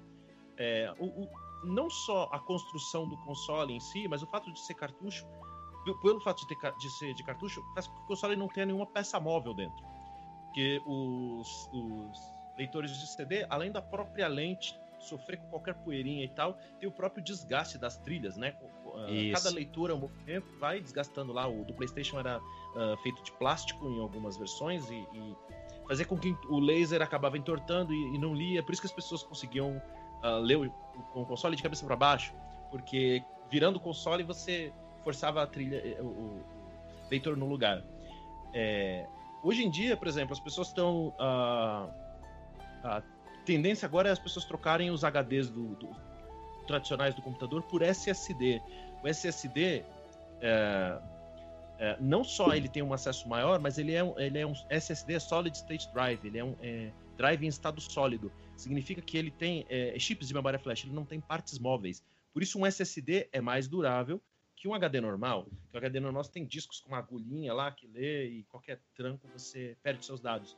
É isso aí. O Nintendo 64 por ser de cartucho já tinha essa, essa vantagem, mesmo que ele não fosse mesmo que ele não fosse tão bem construído, ele, ele já teria essa vantagem em relação aos concorrentes da época. Não tem Beleza. partes móveis. Bom. Agora, onde tinha, onde tinha parte móvel é justamente o analógico e o que acontecia era o desgaste horroroso, saía aquele pozinho branco e o controle, quando muito usado, ficava Capenga. molenga, capenga. controle. Bom, enfim. Pra- mais uma pergunta aqui para fechar. O Fabiano Ricardo perguntou: qual o melhor console Nintendo 64 para ter hoje? Americano, japonês ou nacional da Gradiente? O que, que você acha, Arthur? Hum. Ah, bom, eu não tenho, não tenho nenhuma ah, distinção. Eu, particularmente, ah, gosto. eu- eu- o nacional, eu não sei se o console nacional permite modificação para RGB, que é um, um- o melhor, o melhor sinal de, de imagem que a gente consegue extrair do Nintendo 64. Eu acho, Só eu pra- acho que permite, eu acho que permite. Aquele adaptadorzinho nacional? lá, eu acho que, eu acho que faz, o, faz ele ficar compatível. qual adaptador. É, tem uma. Tem um aparelho. Um aparelho não, né? Um, uma peça eletrônica lá que foi feita. Vende até no Mercado Livre e não tem um custo alto. Ah, não, mas que- aquilo que é serve o... para fazer a modificação. É, aquilo é o THS. ah, é um. É. é, Ele é um complemento, é uma peça que você usa no mod, sim. É, eu não sei, então talvez funcione sim no, no nacional. Bom, é, eu, eu tinha um problema com, com algumas televisões na época, com consoles americanos que eram transcodificados para o sistema PAL-M e dava defeito de cor em jogos que rodavam em resolução maior. E nisso o console nacional tinha vantagem, mas honestamente não faz diferença você ter um console nacional, até japonês se você tiver, você com um adaptador você roda os jogos americanos e nacionais com raras exceções. Eu não sei, eu não sei fazer essa distinção. Eu tenho, eu tenho eu tenho aí, todas as nacionalidades, menos europeu. Pronto. É, só por essa questão, eu passei muito tempo jogando alguns jogos como, como Killer Instinct, é, falhando as cores. Por esse Oh, problema que, bom, que- cara. É, que eu bom, passei porque ninguém muito lembra tempo- disso. É, Eu falo passei com as pessoas, as pessoas não tempo lembram jogando. Eu ficava puto, cara, que eu ficava na ânsia de receber aquele jogo que eu comprei pela internet e quando chegava, a minha televisão tinha, tinha os sistemas de cor, o PAL-M, o PAL-N, o NTSC, e por algum motivo que eu não entendia qual, o meu console americano, ele não rodava, por exemplo, o exemplo que eu lembro mais, teve, tinha vários, mas o exemplo que eu lembro mais era o Killer Instinct, que rodava. As lutas não, ficava tudo beleza, as cores tudo Agora a abertura, Qualquer coisa que ficasse no meio das lutas era com as cores tudo desbotadas. Sabe quando a televisão tá com o sistema de cor errado? Que fica Isso. falhando? Aham. Então, só por esse motivo eu sugiro a compra de um nacional. A, prim- a primeira. Pode falar, desculpe. Tá, beleza. Porque o Nacional é o único console que eu encontrei que não tem esse problema. Ele roda, ele roda os jogos, os americanos, os nacionais, é, sem ter nenhum problema com cores e nenhum tipo de televisão. É que isso é, é nas TVs antigas. Depois as TVs fabricadas de 2000 em, em diante, elas já, não apresentavam esse problema. Isso era, era um, era um caso muito específico. Eram consoles americanos transcodificados para o sistema PAL-M, porque na época era comum as televisões não terem o sistema NTSC. E o- os técnicos não autorizados faziam, nos consoles importados, eles faziam essa modificação com base no Mario 64. O jogo que eles testavam era o Mario 64, era referência. O Mario 64 rodava em 240p de resolução. Então funcionou, beleza, tá feita a transcodificação. Só que aí chegavam alguns jogos que tinham telas em 480i, que é uma resolução diferente.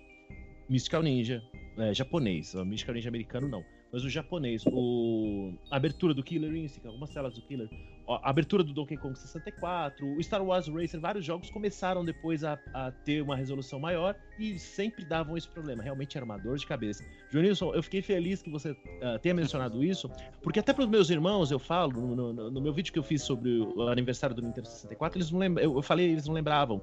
A gente colocava eh, chapa de, de radiografia, sabe, em óculos, para poder escurecer. É- Era uma coisa de louco, porque piscava a tela. Era, era, era isso realmente deu muita dor de Era cabeça. horrível, cara. Mas nunca mais eu vi esse defeito. As TVs de hoje não, não, não apresentam isso, pelo menos pra mim.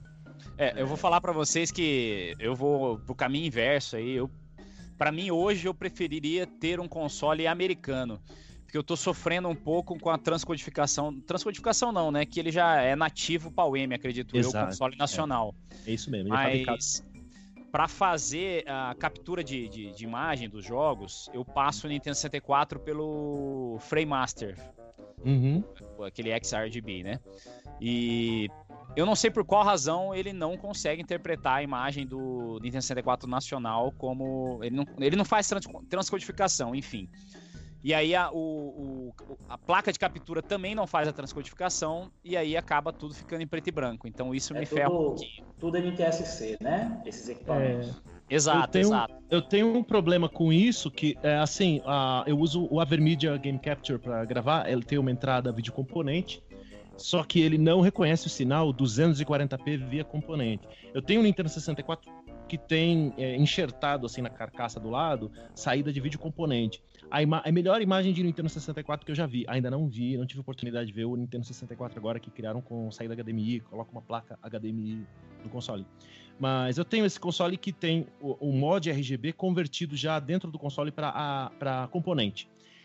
É, para vocês terem uma ideia, a minha TV atual, eu tava com meu irmão e eu levei o console com o Goemon japonês, que roda em 4. não, com o Goemon americano, que roda em 240p, para testar nas televisões, para ver qual aceita, porque nem todas as TVs aceitam o 240p, que é a resolução da maioria dos jogos, é, via entrada componente. E o Avermedia, o aparelho da Avermedia que eu tenho, ele não aceita. Então eu não consigo gravar gameplay para mostrar a diferença do Nintendo 64 com o vídeo componente que eu tenho, que é realmente uma imagem, melhor Aí imagem de s- 64. Você teria que usar o Frame Master, que ele resolve esse problema, ele faz o Sim. upscale.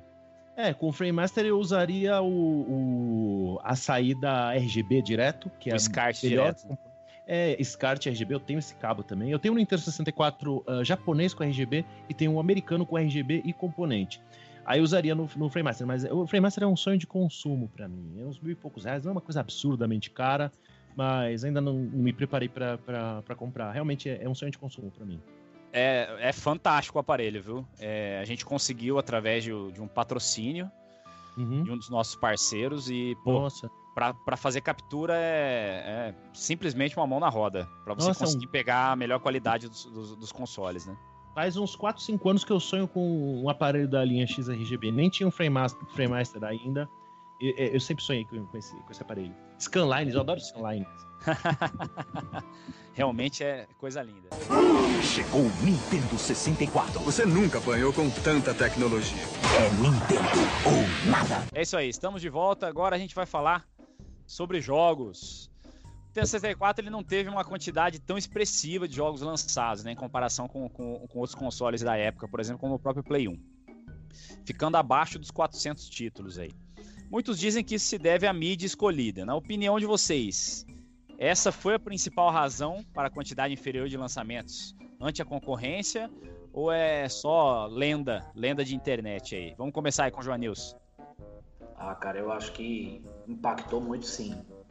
Impactou tanto pela, pela questão de, de, de vendas do próprio console, né? Como as, as limitações técnicas, porque estava todo mundo na vibe do, do CD-ROM. Então, eu acho que foi bastante impactante, sem falar nas políticas, nem o Arthur já disse, né? A gente já falou bastante, nas políticas da Nintendo que complicavam um pouco a, a questão das coisas. Então, os jogos estavam ganhando, estavam ganhando tamanhos, né? Que não eram compatíveis com a realidade de um cartucho para a época. Então, eu acho que essa barreira aí foi, foi assim, meu amigo, primordial para esse problema. E você, Arthur, concorda? Eu eu, eu concordo mais ou menos, porque assim. Em partes. Eu, é, eu concordo que o cartucho uh, limitou a quantidade de jogos, mas não especificamente pela quantidade de memória, pelo, pelo armazenamento, e sim pelo custo do cartucho, que era muito, muito caro, muito mais caro que, enfim, muito mais caro mesmo que fabricar um CD. E os custos da fabricação eram arcados pela publisher, né? Então a publisher tomava um prejuízo muito grande se ela tivesse, se ela lançasse um jogo do Nintendo 64 e não fizesse sucesso, porque os cartuchos iam ser fabricados, depois iam acabar indo pro Bastião, vendendo por, por, desconto, e a publisher ia perder dinheiro. Então por isso poucas publishers queriam arriscar no, no, no, no console. Na questão da capacidade do, do cartucho, eu não concordo tanto, porque eu acho assim, é claro que todo developer quer ver um jogo rodando bonitão, perfeito, com máximo da tecnologia. Mas mais importante para o publisher, para publisher, para developer, é o jogo vender. Primeiro lugar é o jogo vender. Tanto é que na geração seguinte, qual era o carro-chefe? Qual era o console principal? Era o PS2. O Xbox tinha processador três vezes mais rápido, tinha. Se vocês, não sei se vocês já viram um vídeo de comparação do, do jogo Just Cause do Xbox com o PS2, aquilo pareciam gera, parecia gerações diferentes de tão absurdo que era a absurda que era a superioridade do Xbox em relação ao PS2. Só que onde é que os developers estavam? No PS2, porque vendia. Então, se o Nintendo 64 tivesse, se a Nintendo tivesse acertado sido o console mais bem sucedido, mesmo com o cartucho ele teria tido muitos jogos. Mesmo com as limitações, as publishers uh, estariam, teriam feito mais jogos nele, né? Então, assim, é óbvio que limitou sim. Às vezes o cara pensa, eu quero fazer um jogo assim e vai ter os filminhos CG no, no, Nintendo 64, não dá pra fazer isso. Mas é, é menos, é, é, menor, é menor coisa. O que assustava mesmo é falar, pô, esse cartucho vai me custar 60 dólares para fabricar, eu vou ter que vender por 80 dólares, ninguém vai comprar um CD de, de, PlayStation vai custar 15, 20 dólares, não sei quanto custava na época, hoje custa centavos, né? Na época devia custar uns 10 dólares para fabricar um CD, e o cara vendia por 50, tinha lucro. Sabe, era, era comercialmente muito mais viável fazer jogo pro PlayStation do que pro Nintendo 64. Então acho que isso, isso foi o principal uh, empecilho do cartucho. Mais do que o, tamanho dele. Show de, de bola. Então, Arthur, vamos entrar agora no, no famoso top 5 aí. Fala pra gente qual que é o seu top 5 dos jogos do Nintendo 64 e fala um pouco sobre eles. Uh, bom, é... o meu primeiríssimo não é o, Zelda Ocarina of Time, não é o Super Mario 64. O meu primeiro no top, no top 5 é o Star Fox 64. É, é, uma, é uma pergunta. Foi, foi quando o, quando me perguntaram, pediram para fazer esse top já para eu falar no vídeo. Eu falei, cara, isso é muito, é muito difícil de fazer. Escolher só cinco jogos do Nintendo 64. Porque ao contrário do pessoal tá dizendo no chat, tem muito jogo bom.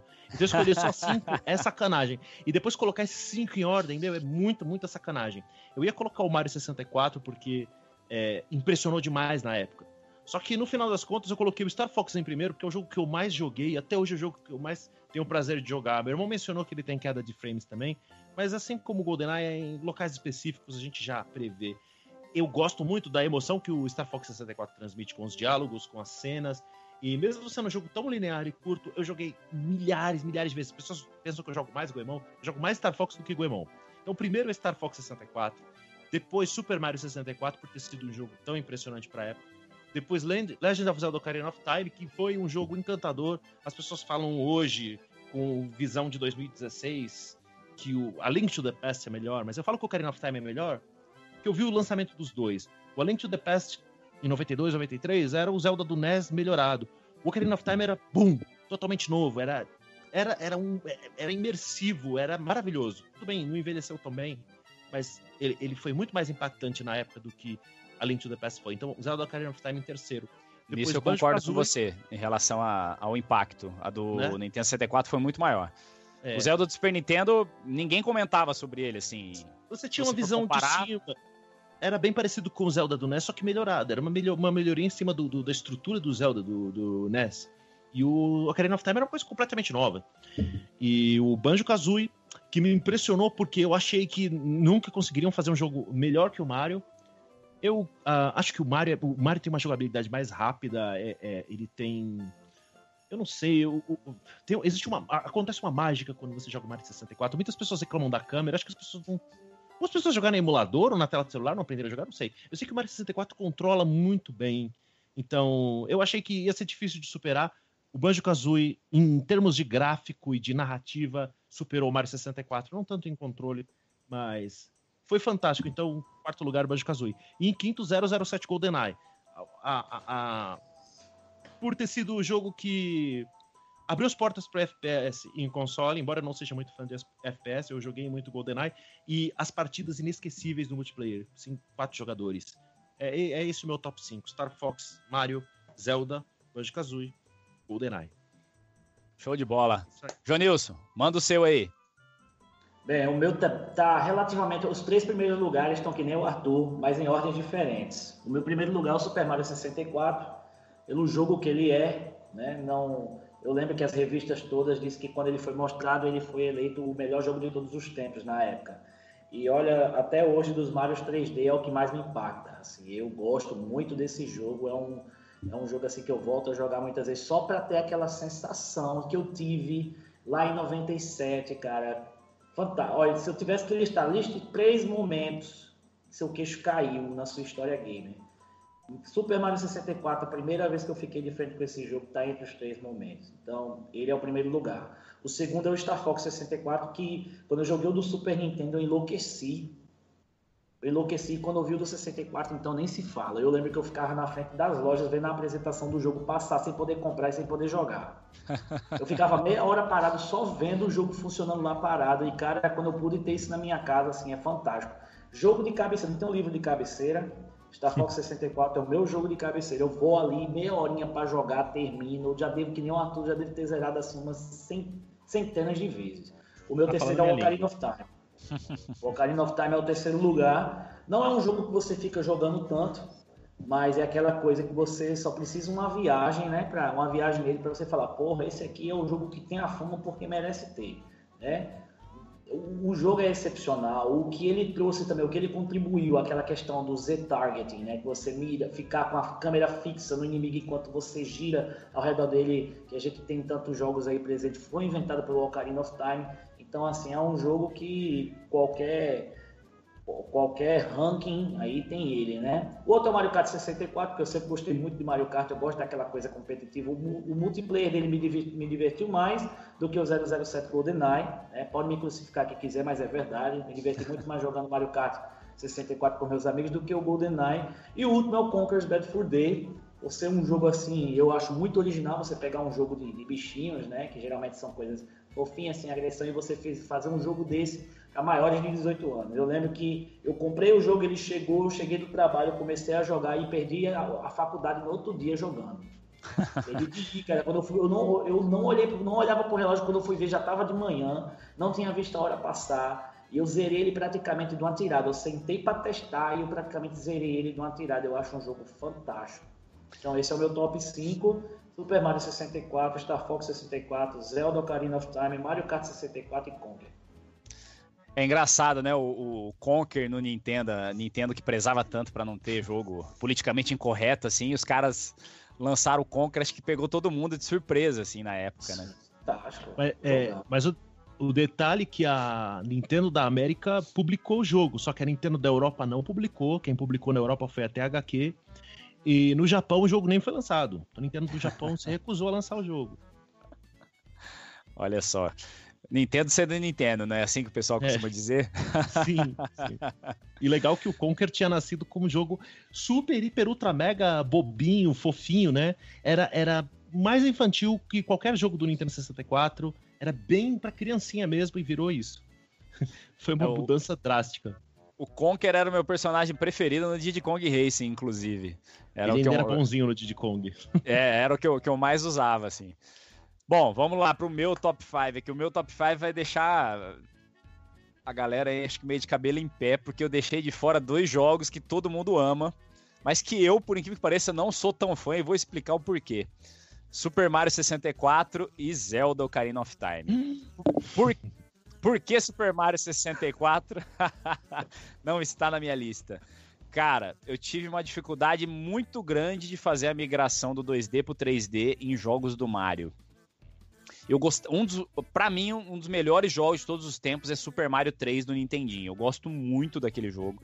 Ele causou um impacto muito grande pra, na minha vida gamer na época. E Super Mario World eu gostei muito também, mas ainda prefiro o Super Mario 3, provavelmente por, por esse lance do impacto. Mas o Super Mario 64, eu acho que foi além da dificuldade do 3D, que eu não me adaptei muito a jogar Mario na, naquele tipo de ambiente, naquele tipo de cenário eu acho que foi o lance de que ele saiu exatamente numa época que eu tava saindo do, dos jogos, eu tava parando de jogar. Que foi o hiato que eu tive na época que eu tava começando a fazer vestibular e tal. Então acho que isso prejudicou bastante. E, e depois eu acabei não, não me interessando em pegar para jogar e curtir o jogo e tal, e eu acabei criando essa trava aí de jogo 3D do Mario. Eu prometo que uma hora eu vou me dedicar a eles, viu? Vou, prometo. Compromisso, compromisso meu aqui no programa. Não morra Mas por jogar. enquanto, por enquanto ele fica de fora. Já o Zelda, cara, eu tenho. Eu não sei se vocês assistem o canal Covil do Zeme do Jesus. Aliás, fica aqui meu convite. O canal é excelente, tem um monte de vídeo sensacional. O Zemo comenta, já comentou em alguns vídeos dele, que ele tem um problema psicológico, talvez, que impede ele de jogar um jogo se ele não jogou a versão anterior do jogo. O que, que acontece em relação a Zelda? Eu joguei o, até bastante o Zelda, o primeiro do Nintendinho, mas eu peguei um pouco de birra com o jogo. Eu não sei lá, eu não me adaptei muito. Enfim, sabe quando você pega birra com o jogo? Não curti, acabei não curtindo o primeiro Zelda Nintendinho. E aí entra esse problema psicológico. Eu sei, eu sou meio louco, eu reconheço. Como eu não joguei os, os antecessores, eu tenho trava para jogar o, o jogo que veio depois, entendeu? Eu quero jogar primeiro o que veio antes. Aí acaba que eu não jogo nenhum nem outro e fica nessa. Mas eu prometo que um dia eu vou jogar o Ocarina of Time também, pegar para jogar de verdade, sentar e, do começo ao fim e tal. Mas vamos voltar aqui ao, ao meu top 5 aqui. Primeiro 007. Você... Fala. Eu recomendo que você pegue um DeLorean e jogue o Ocarina of Time em 1998, porque hoje não vai ter o mesmo efeito. e é isso Cara, que acontece. As é pessoas jogam e falam, é só isso? Mas é porque isso... nós estamos em 2016 esse lance é, de, de é jogo envelhecer mal, assim, acho que comigo não, não, não, bate muito bem. Eu acho que quando eu começo a jogar um game, meu cérebro volta, volta no tempo. E mesmo sem o DeLorean, acho que ele dá uma voltada e eu consigo bom, é, curtir como se fosse na época. É, é meio engraçado e, e bom, Isso né? Isso é muito bom. Eu tenho bom, pena dessa galera que não consegue ver dessa forma. Eu tenho muita pena dessa galera que não consegue enxergar a maravilha de jogo que está por trás dos gráficos, do som, de uma jogabilidade mais truncada. Sabe, eu vejo essa galera aí, é muito Minecraft, é muito League of Legends, mas não conhece um Super Metroid, não conhece um Star Fox. É, cara, eu fico assim, pra não viver quando eu vejo um cara. Eu já vi, eu já vi boy falar mal de Super Metroid, cara. Não, não tenho condição de jogar isso não. Que isso, o cara tá perdendo uma puta de uma viagem, meu irmão. É um absurdo. Com certeza. Bom, vamos lá, vamos lá pro top. 007 GoldenEye é o meu primeiro colocado. Por quê? Cara, eu me diverti demais com esse jogo, principalmente no multiplayer. o, o, single player dele, o modo história, eu também achei legal, gostei demais. Mas o multiplayer dele era sensacional. Na loja de game que eu tinha na época, porra, era o dia inteiro a TV ligada no GoldenEye. E a galera se divertiu o tempo todo, era muito divertido. Então, ele fica aí no meu primeiro. O segundo jogo da minha lista é o Diddy Kong Racing. Pô, não colocou Mario Kart. Cara, eu, eu prefiro Diddy Kong. Eu joguei muito Diddy Kong. O modo história dele eu acho sensacional. Revolucionário até eu diria o modo história dele, porque ele conseguiu tratar o jogo de kart de uma forma diferente do que a gente estava acostumado. Misturou uns elementos de adventure lá, enfim, eu acho, pô, achei fantástico e sou fã de Diddy Kong Racing, é o meu número 2 aí da lista. O número 3 eu acho que podia até entrar na lista de jogos meio obscuros, assim. Não que ele seja obscuro, é, o pessoal sabe da existência dele, mas pouca gente jogou de fato, que é o Star Wars Rogue Squadron. Que já, a gente já mencionou algumas vezes aí pela qualidade gráfica do jogo e tal, que é da Factor 5. Pô, um jogo excepcional, principalmente para quem gosta da franquia Star Wars. Quarto lugar, é uma unanimidade de todo mundo aí, Star Fox 64. Realmente Jogo impecável, divertido pra caramba, jogabilidade excelente. É, jogo do início do 64, mas tem, tem uma qualidade altíssima. Enfim, Star Fox 64, quarto lugar na lista. E o quinto lugar é um que eu acho que ninguém escolheria, mas que eu joguei muito na época, que foi o International Superstar Soccer 64. Se eu pudesse apontar um defeito para ele, eu diria que ele, depois de, de muito tempo jogando, ele acaba perdendo a graça, porque ele, ele tem certos macetes, assim, que você jogando computador contra o computador, óbvio, ele perde a graça, mas jogando com um amigo ele sempre vai ter graça. Então, o International Superstar Soccer 64 é o quinto da minha lista. Aliás, eu até queria fazer um comentário em relação a jogos de esporte antigo. Eu acho que isso é, tá ligado também a esse lance de eu conseguir jogar as coisas sem. É, como se voltasse no tempo, como se fosse o jogo da época. Que até jogo de esporte eu jogo, cara. Jogo de esporte antigo, pô, eu me amarro de jogar jogo de esporte antigo e me divirto pra caramba como se fosse naquela época mesmo. Então, é, eu acho que esse lance de voltar no tempo aí na hora que eu tô jogando funciona bem comigo aí. Vocês também têm essa, essa loucura de jogar jogo de esporte antigo? O pessoal me critica quando eu, quando eu falo isso. Eu não sou muito de, de jogo de esporte. Eu, eu tenho o, os dois International Superstar Soccer para Super Nintendo, né? O Deluxe e o, e o normal, e tem os do 64 mas pela questão de foi os que eu tive mais, mais acesso, que eu joguei mais com os meus amigos. Mas eu não sou muito muito assíduo nesse tipo de jogo, mas eu, eu, eu volto a jogá-los às vezes, justamente por essa questão da nostalgia, de eu ter gostado da mecânica do jogo, e, e só por isso mesmo. Show de bola. E você, Arthur, joga ou não? Não, eu não jogo esporte, eu não jogo jogo de esporte. É... Não, não é muito a minha praia mesmo. Mas sim, eu jogo jogos antigos com a cabeça da época. Eu, eu, eu olho e falo, meu Deus, isso é o Nintendo 64, olha que maravilhoso, olha que cenário fantástico. Eu consigo, eu consigo entrar no, no clima do console e admirar ele pelo que ele é, como com a cabeça da época, ainda. Show de bola. Bom, então vamos passar agora para a lista dos cinco jogos aí esquecidos, mas que vocês acham que vale a pena. Vamos começar aí com o João Nilson. João Nilson, fala aí pra gente. Cinco jogos obscuros aí, ou nem tão obscuros, mas que a galera fala pouco, mas que você acha é. que, que vale a pena jogar. Sim, eu, eu considero que o, o Nintendo 64 ele tem a, a linha principal dele de, de, jogos, ele tem os que eram obscuros e já não são tão mais, e tem alguns que realmente eu vejo o pessoal falar e eu acho que vale a pena. Não é uma coisa que vocês aí que ouviram o nome de algum desses não conhecem e for ver, fala, poxa, o que, é que esse cara gostou desse jogo? Eu acho que vale a pena dar uma jogada. Pelo menos dar uma jogada. Eu gostaria de listar o Robotron 64, né? É, é, um, é, um, jogo que ele foi puxado do, do, arcade, né? Você jogava multiplayer no arcade e fizeram uma versão do 64, onde você controla um personagem que fica tirando inimigos que vêm dos quatro cantos da tela. Então ele tem uma pegada bem arcade mesmo, né? Aqueles arcade mesmo da década de 80, do finalzinho da década de 70. Eu acho que vale a pena uma conferida nesse jogo, ele é bem divertidozinho. O outro que eu gostaria de falar é o Winback Covert Operation, que é um jogo que eu não vejo o pessoal falando muito dele. Eu tenho ele aqui na minha coleção e é muito interessante pelo fato dele ter aquela pegada de você se esconder atrás da parede, atrás de uma caixa, você sair só para atirar e volta para trás da parede. Na época não era muito comum ver esse tipo de, de shooter em terceira pessoa. Então eu acho que o Winback é um jogo que tem uma jogabilidade um pouco travada para os padrões de hoje em dia, mas que vale a pena dar uma conferida. Winback Covert Operation. Inclusive ele saiu ele saiu depois pro PlayStation 2. PlayStation 2 tem uma versão dele sim. Uh, o outro é, é o esboço de GTA, né? A gente chama de esboço de GTA, que é o Body Harvest. O Body Harvest ele foi ele ele foi produzido pela empresa que veio a se tornar Rockstar, né? E ele tem essa pegada de sandbox, né? De que é esse jogo que você está livre no mundo e você vai cumprindo objetivos, você entra em veículos.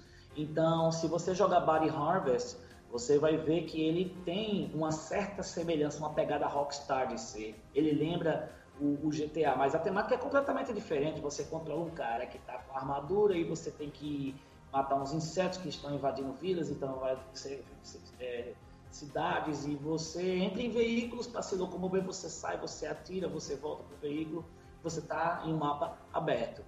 Então, Body Harvest é um jogo que vale a pena ser conferido. O outro é um Adventure, plataforma 3D, que é o Chameleon Twist. Chameleon Twist, que é um, um camaleão em que você. um jogo de plataforma bem convencional com, diferen, bem convencional com diferencial é você poder usar a língua dele para pegar os oponentes, você jogar nos oponentes e atravessar alguns ob obstáculos, obstáculos. Não é nada tão excepcional, mas é um jogo que você dá para se divertir com ele. E o último, eu me lembrei muito do Miyashiki com esse jogo, é muito interessante. Depois do Miyashiki, eu queria até agradecer ao Miyashiki, que depois dele eu descobri muito shooter bacana. Inclusive, um dos que eu descobri, não graças ao Miyashiki, mas que eu me lembrei muito na hora que eu joguei, foi o Star Soldier Vanishing Earth, que é um dos poucos shooters que eu conheço com aquela pegada arcade né, que a gente gosta, que tem muito no Mega Drive, que tem, teve muito no, no, nos arcades e tal. E ele segue aquele molde, ele tem os gráficos todos 3D, ele tem uns planos de, trans, de transição muito bacanas que dá uma lembrada desses shooters mais modernos, como o Ikaruga, uh, mas é para o Nintendo 64. Então, Star Soldier Vanishing Earth, eu acho que é um jogo, um shooter muito legal de nave, né? jogo de navinha, que né, o pessoal diz que vale a pena conferir. Então, Robotron 64, Winback, Body Harvest, Chameleon Twist, Star Soldier, Vanishing Earth. Show de bola. Esse, esse Body Harvest é, é um jogo até comum de se achar e que quase ninguém Sim. fala dele, né? É, e, e, assim, apesar dos gráficos, vale a pena dar uma conferida. Eu gosto dele. Show de bola. E aí, Arthur, fala, fala o seu aí, a sua lista. Uh, bom, uh, dos jogos não muito obscuros, mas poucos pouco falados, pouco discutidos. Um é o Mischief Makers, que é um jogo que a pessoa olha a capa com aquela menininha em computação gráfica e tal e acha que é infantil, bobo, mas na verdade é um jogo de ação da Treasure, que é, a, é uma empresa famosa pelos jogos de ação. O Gunstar Heroes do, do Mega Drive, por exemplo, é deles. Eles têm muitos clássicos. Uh, Radiant e, Silver Gun é deles também, né? Exato. Eles, aqueles jogos de ação 2D fantásticos, eles têm um, eles têm um, um currículo invejável, assim. E, e, eles fizeram esse jogo pro Nintendo 64. Você tem. Ele é bem variado. Você tem fases que são mais lentas, mais uh, conversar com as pessoas, interagir, resolver puzzles. Mas aí de repente você chega em fases que é uma guerra cheia de foguetes para todo lado e você taca os inimigos um no outro. E tem chefes espetaculares também. Então, assim, Bishop Makers é um jogo que me marcou bastante nesse sentido. E também por ser um dos poucos jogos uh, realmente 2D do Nintendo 64 que não é 2D é poligonal, embora tenha algumas fases poligonais, mas é 2D mesmo. É muito raro no Nintendo 64 isso. Tanto que ele nem usa o analógico, né? Então é o, o primeiro que eu, que eu citaria. O outro que eu gosto muito e também ninguém comenta é o Beetle Adventure Racing, que saiu no Brasil com o nome de Aventuras do Fusca. É, da ele... é um jogo de corrida da Electronic Arts. É como se fosse o Need for Speed com o novo Fusca, né? Aquele novo Fusca de, de, de 15 anos atrás, o New Beetle, né? É, é, é, esse eu... talvez seja um dos tops aí dos jogos de corrida do Nintendo 64 mesmo. Sim, é, é, é um jogo de corrida muito bom. Eu acho incrível que é, as pessoas não, não falem muito sobre ele. E eu gostava muito do, da, dos cenários, de, de, gostava das passagens secretas que a gente achava. Pô, era, era muito legal. E, bom, outro era o ah, o Sin and Punishment, que a gente já mencionou, que é o um jogo de, de tiro on rails, é um jogo que só saiu no Japão, se tornou um jogo um pouquinho valorizado. Depois a Nintendo lançou no Virtual Console do Wii com menus traduzidos, para que o público ocidental pudesse conhecer melhor. É um jogo de ação bem interessante. É, é, é, é, sim, é um jogo que não tem aquela cara fofinha dos jogos do Nintendo 64, dos jogos da Nintendo mesmo, embora seja. É, e inclusive ele é também um jogo da Treasure assim como o Mischief Makers. Ele é outro jogo da Treasure, só que ele é publicado pela Nintendo e o Mischief Makers é publicado pela Enix, mas os dois desenvolvidos pela Treasure. Enfim, é um, é um jogo de ação muito bom.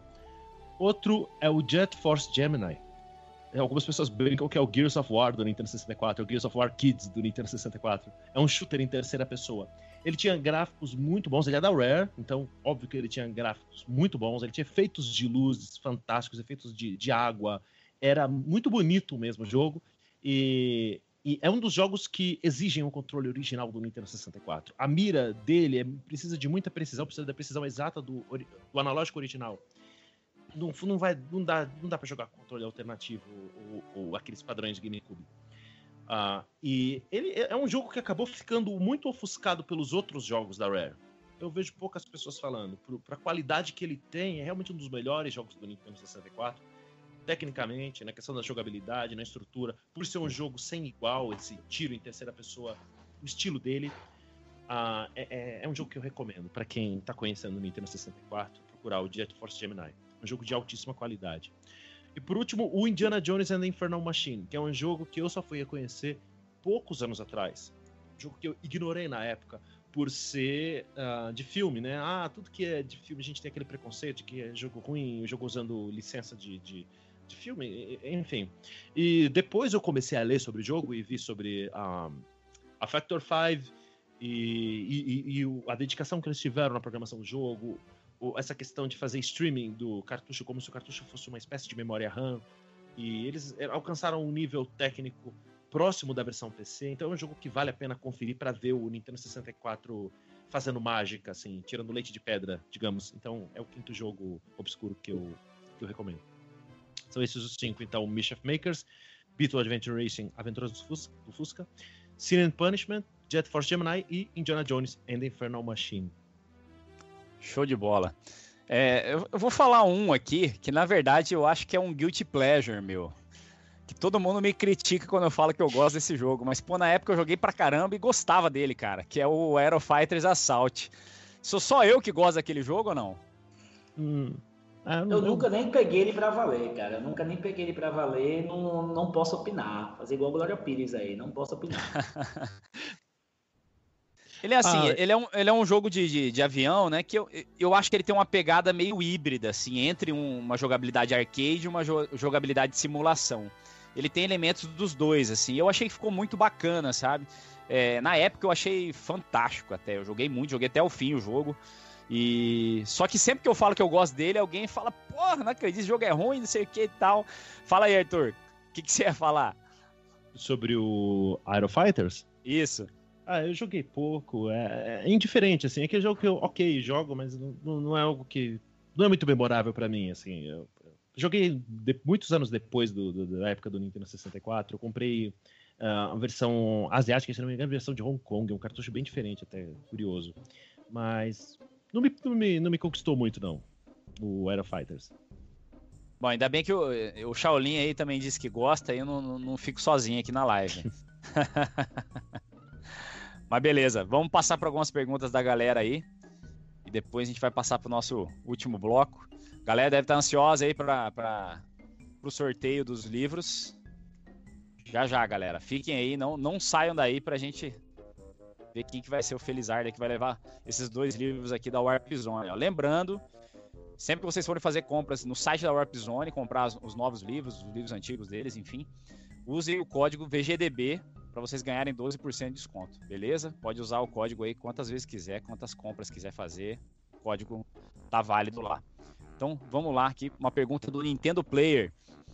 Qual foi o impacto que Zelda Majora's Mask gerou nos jogadores na época por ser o primeiro jogo pós Ocarina of Time? O que, você acha, Arthur?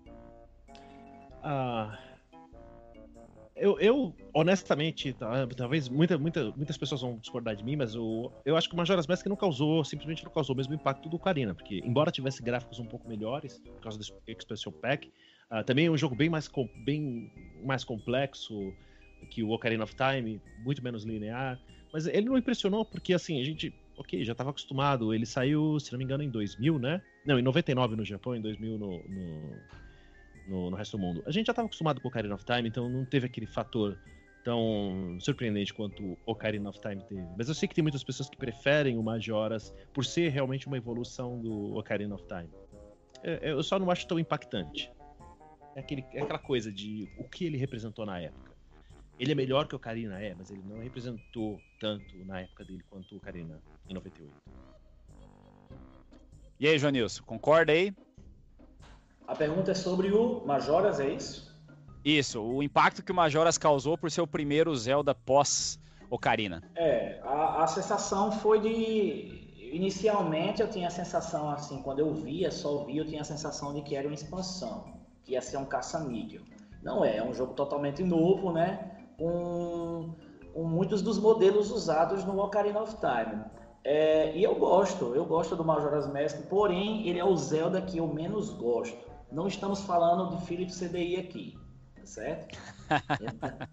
A gente tá falando do, dos, dos Zeldas lançados para consoles da Nintendo. Então, dos Zeldas é o que eu gosto mesmo, não porque o jogo não tem qualidade, é porque tem jogo que tem uma estrutura de funcionar que deixa a gente mais incomodado do que, do que divertido. E eu detesto aquela coisa de que você tá avançando no jogo, você tem que tocar a ocarina para voltar no tempo e começar tudo de novo. Então aquilo para mim foi irritante. Foi um jogo que eu terminei duas vezes para poder fazer, pegar uma sem todas as máscaras e outra com, com todas as máscaras, só mesmo para ver o que, que acontecia. Mas não é um jogo que eu posso dizer, me diverti. Tá entendendo? Então eu ficou com aquele gostinho de, poxa, se tivesse uma pegada mais ocarina, seria mais legal. É, yeah, constantemente eu, eu, vejo muita gente criticando o Majoras, assim. Mesmo pessoas que gostam da franquia Zelda também consideram ele um jogo abaixo da média, digamos assim da, de qualidade da franquia, né? É, eu, como não sou um especialista em Zelda, posso opinar. Aliás, não posso opinar, é melhor eu, eu me calar aqui. Eu, eu, digo em relação ao que eu vejo, né? É, de comentários das outras pessoas, né? Então, acredito que o maior legado de Zelda no Nintendo 64, acho que não há dúvida que é o Ocarina of Time, né? Sem dúvida. O Majoras é, é, melhor mesmo. Ele, ele, ele, evoluiu vários conceitos do Ocarina of Time, ele é mais complexo, só eu só, na minha opinião, não causou tanto, tanto impacto, só isso. Mas ele é, ele é superior. Mas eu gosto mais do Ocarina. Eu, eu, eu gosto mais de jogar o Ocarina. Então, eu acho que é, é aquela coisa, é, é, mais bonito e tal, pode até ser melhor, mas o conjunto parece que o Ocarina agrada mais. Seria algo mais ou menos assim, né? É, não, é, nem sempre eu, eu costumo dizer que eu não gosto só do melhor. Por exemplo, eu gosto muito de Goemon. Goemon é um jogo mediano, Mystical Ninja. É, e eu gosto mais do Ocarina. Eu sei que o Majoras é melhor, em vários sentidos, mas eu gosto mais do Ocarina. Não, não precisa, ter, não precisa ter lógica pro gosto, né? Ah, com certeza. Vamos lá. Pergunta do Felipe Bittencourt Bus, que faz parte da equipe do VGDB aí. Abraço, Felipe. Qual foi a maior experiência multiplayer de vocês no Nintendo 64? Começando aí com o Arthur. Bom, Agora, agora chegou a hora de, da contradição, né? Porque eu citei o 007 no meu top 5 e não citei o, o Mario Kart. E, e, eu falei, e eu citei o multiplayer do 007 como um fator. Mas é que o, o 007 me impressionou também no single player, em, em vários outros aspectos. A questão gráfica, por ser um jogo que não era tão colorido no Nintendo 64, então quando as pessoas vinham com aquele estigma de ah, jogo de criancinha, ó, 007, pá. Então, assim, eu, gostei, eu gosto mais do 007, de certa forma, por isso eu citei ele. Mas o multiplayer do Mario Kart 64, o tanto de risadas que rendeu, o, o, o tanto de momentos engraçados, sabe? É, e brigas mesmo. Pô, eu acho que o melhor, a melhor experiência multiplayer foi mesmo a Mario, Mario Kart 64, sem dúvida. E para você, Janils? Sem dúvida, Mario Kart 64. Tem nem o que me diverti muito. Joguei Mario Party, joguei Diddy Kong, né, joguei o, o GoldenEye, mas para mim aqui realmente passava a hora. Ah, outro, me lembrei de outro que a gente jogou muito também, o multiplayer do Conker's Bad Fur Day. Tem uns mini jogos lá multiplayer, rapaz, bacanas, de tiro em terceira pessoa e tudo, de guerra de tanque, que a gente se divertiu pra caramba também. Então esse eu vou deixar esses dois, o Mario Kart 64 e o Conker's Bad Fur Day. Se divertiu, riu muito mesmo. Muita lembrança boa desses dois jogos. Show de bola. Bom, para mim eu já, já tinha falado anteriormente, é o GoldenEye, pô, me diverti demais na época que tinha loja tal, ficava o dia inteiro agorizada jogando o 007, a gente marcava para se encontrar lá para jogar, enfim, era acho um, se duvidar se eu pegar hoje e juntar a galera para jogar, eu vou me divertir igual me diverti naquela época, que realmente é um é jogo que ficou muito legal multiplayer. Mas é isso aí, vamos passar para a próxima aqui. Última pergunta aqui do bloco.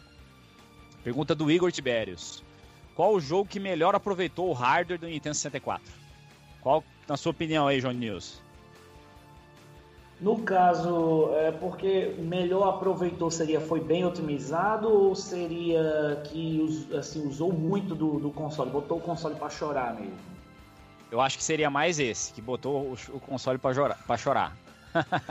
Cara, É, em questão de, de, de, de- processamento, assim, eu, eu, eu particularmente eu acho que o Conker's Bad Fur Day é um jogo que, que, que pede muito, que pede muito do Nintendo 64, com todas aquelas vozes, né? As músicas são, são, são muito bacanas, então você tem a sensação, eu mesmo tive essa sensação de que eu estava jogando algo que ia um pouco além do, do que o Nintendo 64 costumava oferecer. Então eu, eu, eu vou com o Conker's Bad Fur Day. Show de bola. E aí, Arthur, e na tua opinião? Eu acho que o, o, o Indiana Jones, ele, por fazer, por fazer é, essa questão do microcódigo, e, enfim, ele, ele, a, ele extrapolava a capacidade do Nintendo 64. Ele program- eles programaram um console para funcionar de um jeito que ele não funcionava normalmente, para tirar um proveito maior. Só que no resultado em si, honestamente, eu acho Conker mais impressionante. Ah, os cenários, quando você vê que, eh, as várias áreas do jogo, a maneira com que elas são interligadas, a maneira com que você sobe num lugar alto e você vê outras áreas. No Mario 64 você vê a mesma área de longe. No Conker você vê outras áreas no fundo, de, de cenário de fundo. Era, é muito bonito e aí você vê a maneira com que ele funciona. Você chega num personagem, o personagem fala e tem, e tem voz, todos os diálogos são falados. É, Eu acho que o Conker é, é um jogo para você mostrar assim o Nintendo 64. Olha o que o Nintendo 64 tá fazendo. Definitivamente um PlayStation não faz isso, por exemplo. Definitivamente o PlayStation não, não, não roda um Conker 64, um Conker uh, Bad for Day. Então, eu diria o Conker, o Conker's Bad for Day. Dos jogos que eu joguei, assim, com, com maior intensidade, eu, eu iria no, no, no Rogue Squadron. Eu acho sensacional a qualidade do Rogue Squadron. Também é da Factor 5, assim como Indiana Jones. Eu até estou muito curioso de jogar o Indiana Jones, que eu não joguei o Indiana Jones ainda, depois dessa, dessa conversa aqui com o Arthur. O Battle for Naboo é uma evolução do Rogue Squadron. também é muito bonito o Battle for, for Naboo, sem dúvida. É, é outro jogo que eu joguei bastante, mas eu não sei por qual razão eu ainda prefiro o Rogue Squadron. Eu acho que é, pode ser preconceito com o episódio 1, talvez. Normal. Ele, ele, ele, ele traumatizou, assim, né, digamos, os fãs de Star Wars, então eu acho que ficou esse preconceito aí com o Battle for. Naboo por causa disso. Mas é, um, mas é um bom jogo, é um bom jogo. O problema é a base que ele, que ele usa, que é o, o episódio 1, né. Mas, enfim, Rogue Squadron seria o meu, meu chute. Mas o Conquers eu só joguei no, no Xbox, eu não joguei ele no Nintendo 64, então fica difícil pra mim opinar a respeito disso, mas pelo que eu vi no Xbox, eu imagino que ele seja tudo isso que vocês estão falando mesmo. Ainda mais pensando naquela época, Nintendo 64, eu imagino o impacto que ele deve ter causado na- em quem tava jogando ele na, naquela época. Como é seu nome, baby? Adriane. Ups. Chegou o Mario Kart 64.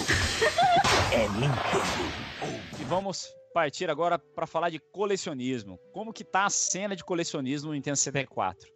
Os preços estão dentro da realidade, a cena dos jogos independentes do console existe. Isso é algo que a gente acaba ouvindo pouco em relação ao Nintendo 64, né?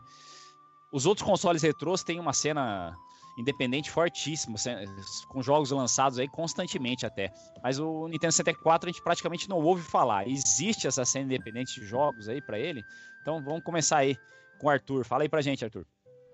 Não, não, não existe. Existe, existem tech demos pro, pro console. Existem várias, uma boa quantidade de tech demos. É só tech demos, telas que, que mostram efeitos e tal, e não jogos em si. Igual saem jogos pro Mega Drive, saem jogos pro Dreamcast.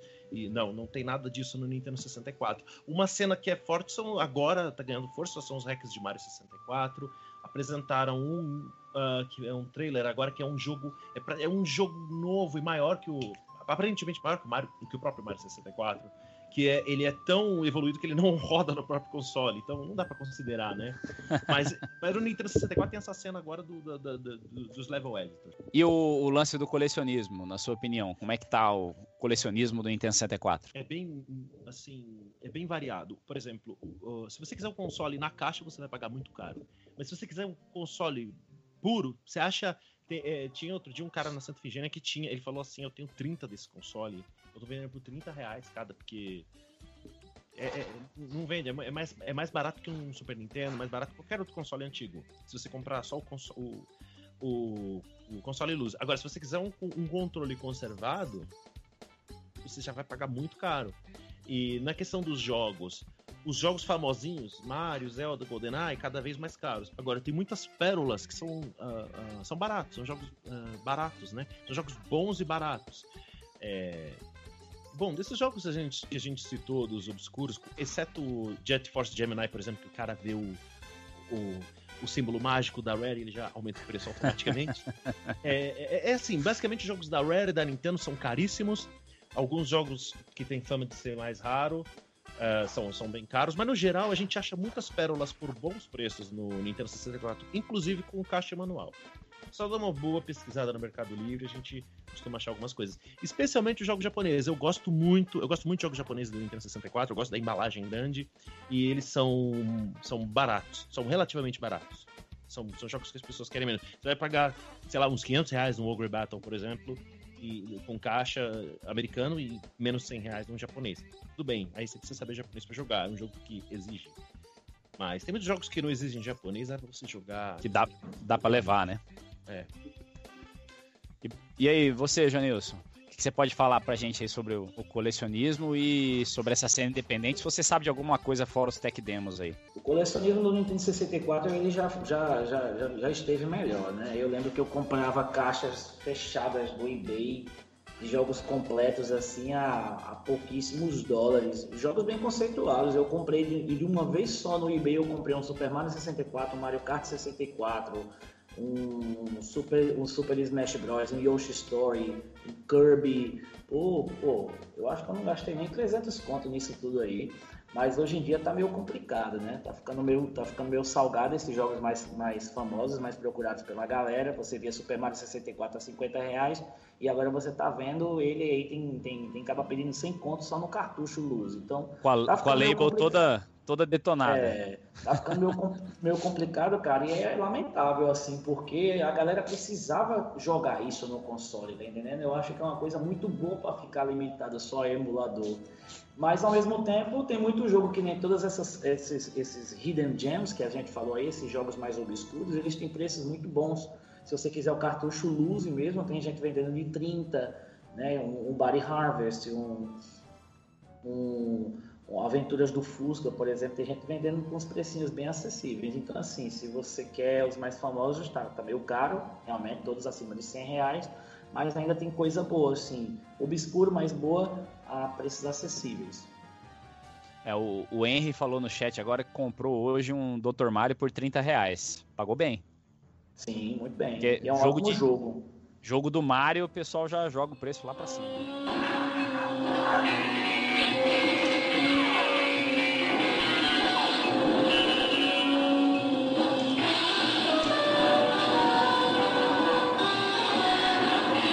Know how to use one of these? Choque 007 Rubimar com Robotex descubra o que acontece quando o 007 encontra M64. É um ou nada.